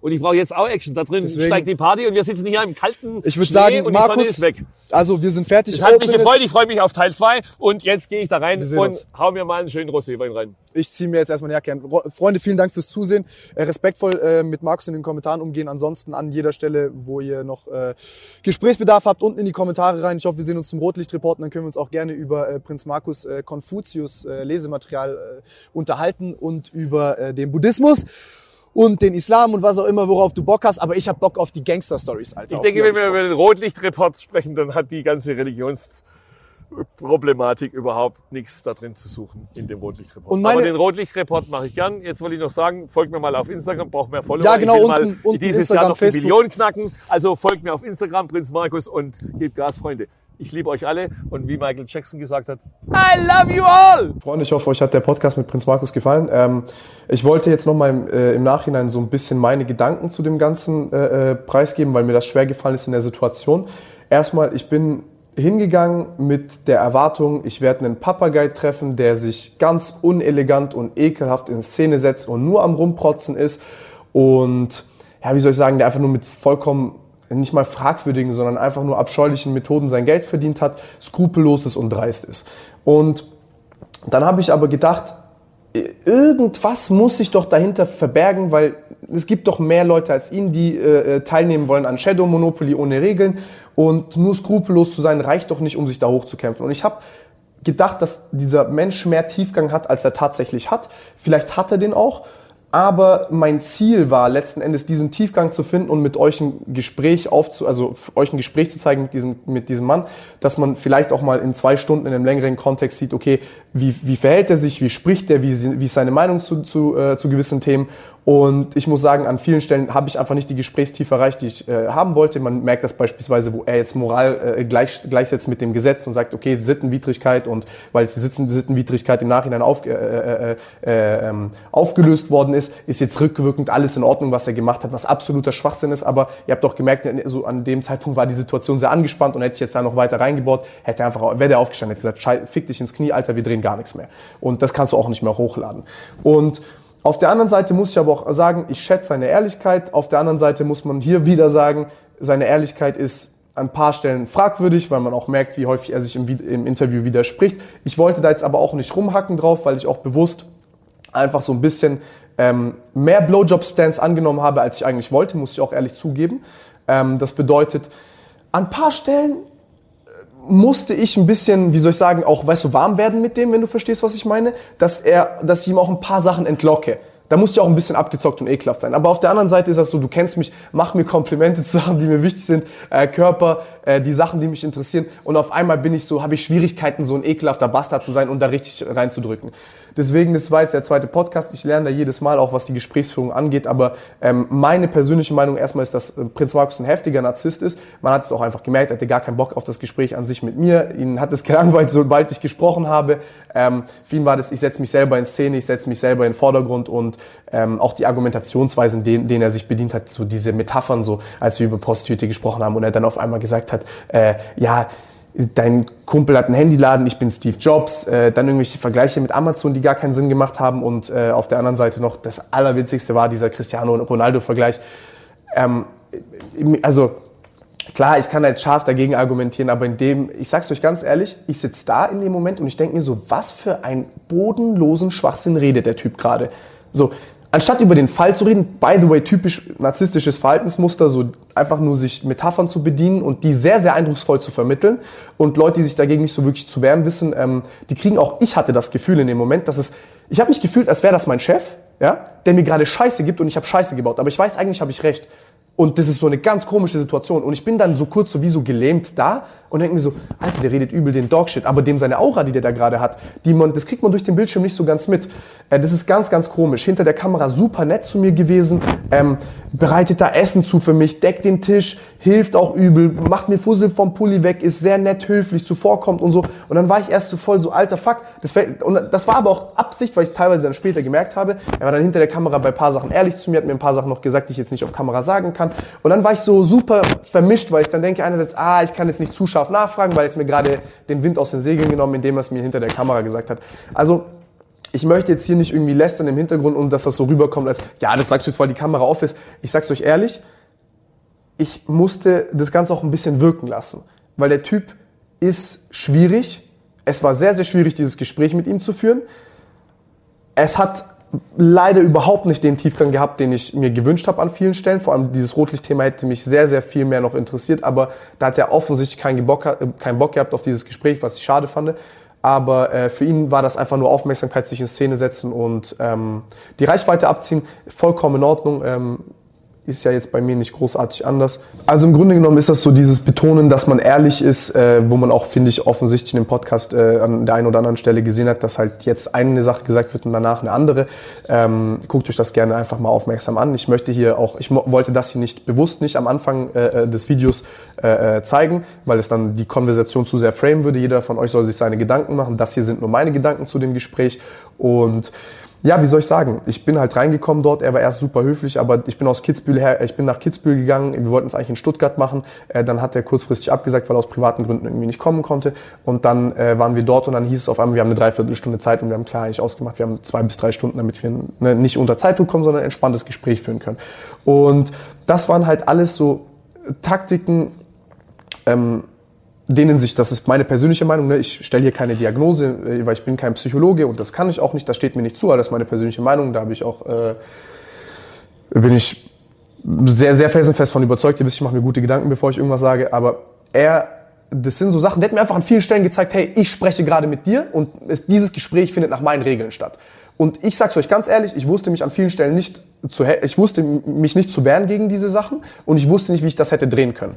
Und das ist extrem schwierig mit dem Gespräch zu führen. Und ich will jetzt auch einfach an dieser Stelle sagen, das ist auch jetzt nicht nur zu sagen, ja, der ist jetzt ein Narzisst und der hat jetzt hier die Gesprächsgrundlage diktiert und sagt, äh, ich, ich saß da mit meinem Leitfaden und war dann so, Junge, äh, was, wir haben jetzt eine Dreiviertelstunde Zeit, ich habe hier zwei bis drei Stunden Material an, an Fragen aufgeschrieben, denen du allen zugestimmt hast und jetzt auf einmal eine Dreiviertelstunde so. Das ist nicht die feine Art. Ich sitze dann auf einmal draußen, dachte, wir drehen das drin, ich war krank, ich bin immer noch krank, ihr hört das, wir, wir, ich, das ist jetzt gerade anderthalb Wochen später.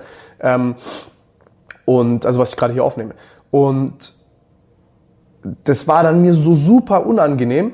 Und dann mittendrin, anstatt sofort zu sagen, ja, wir gehen auf den Berg und wir kriegen das noch irgendwie hin.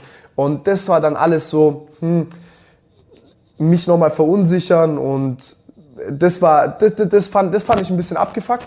Aber unterm Strich, hat sich dem gestellt. Ich bin da dankbar. Ich weiß, er will da nur die Aufmerksamkeit, sich platzieren, seine Werbung machen und so, alles gut. Aber ich dachte eigentlich, wenn ich äh, mich so ein bisschen dieser Verhaltensmuster und dieser Manipulationsmustern von Narzissten, äh, dass ich mich dagegen immunisieren kann, indem ich darüber lese und so. Habe dann auch mit einer Freundin von mir gesprochen, die Psychologin ist im Vorfeld. Äh, die hat zu mir gesagt, Tim, Achtung, das wirst du in jedem Lehrbuch lesen, habe ich auch.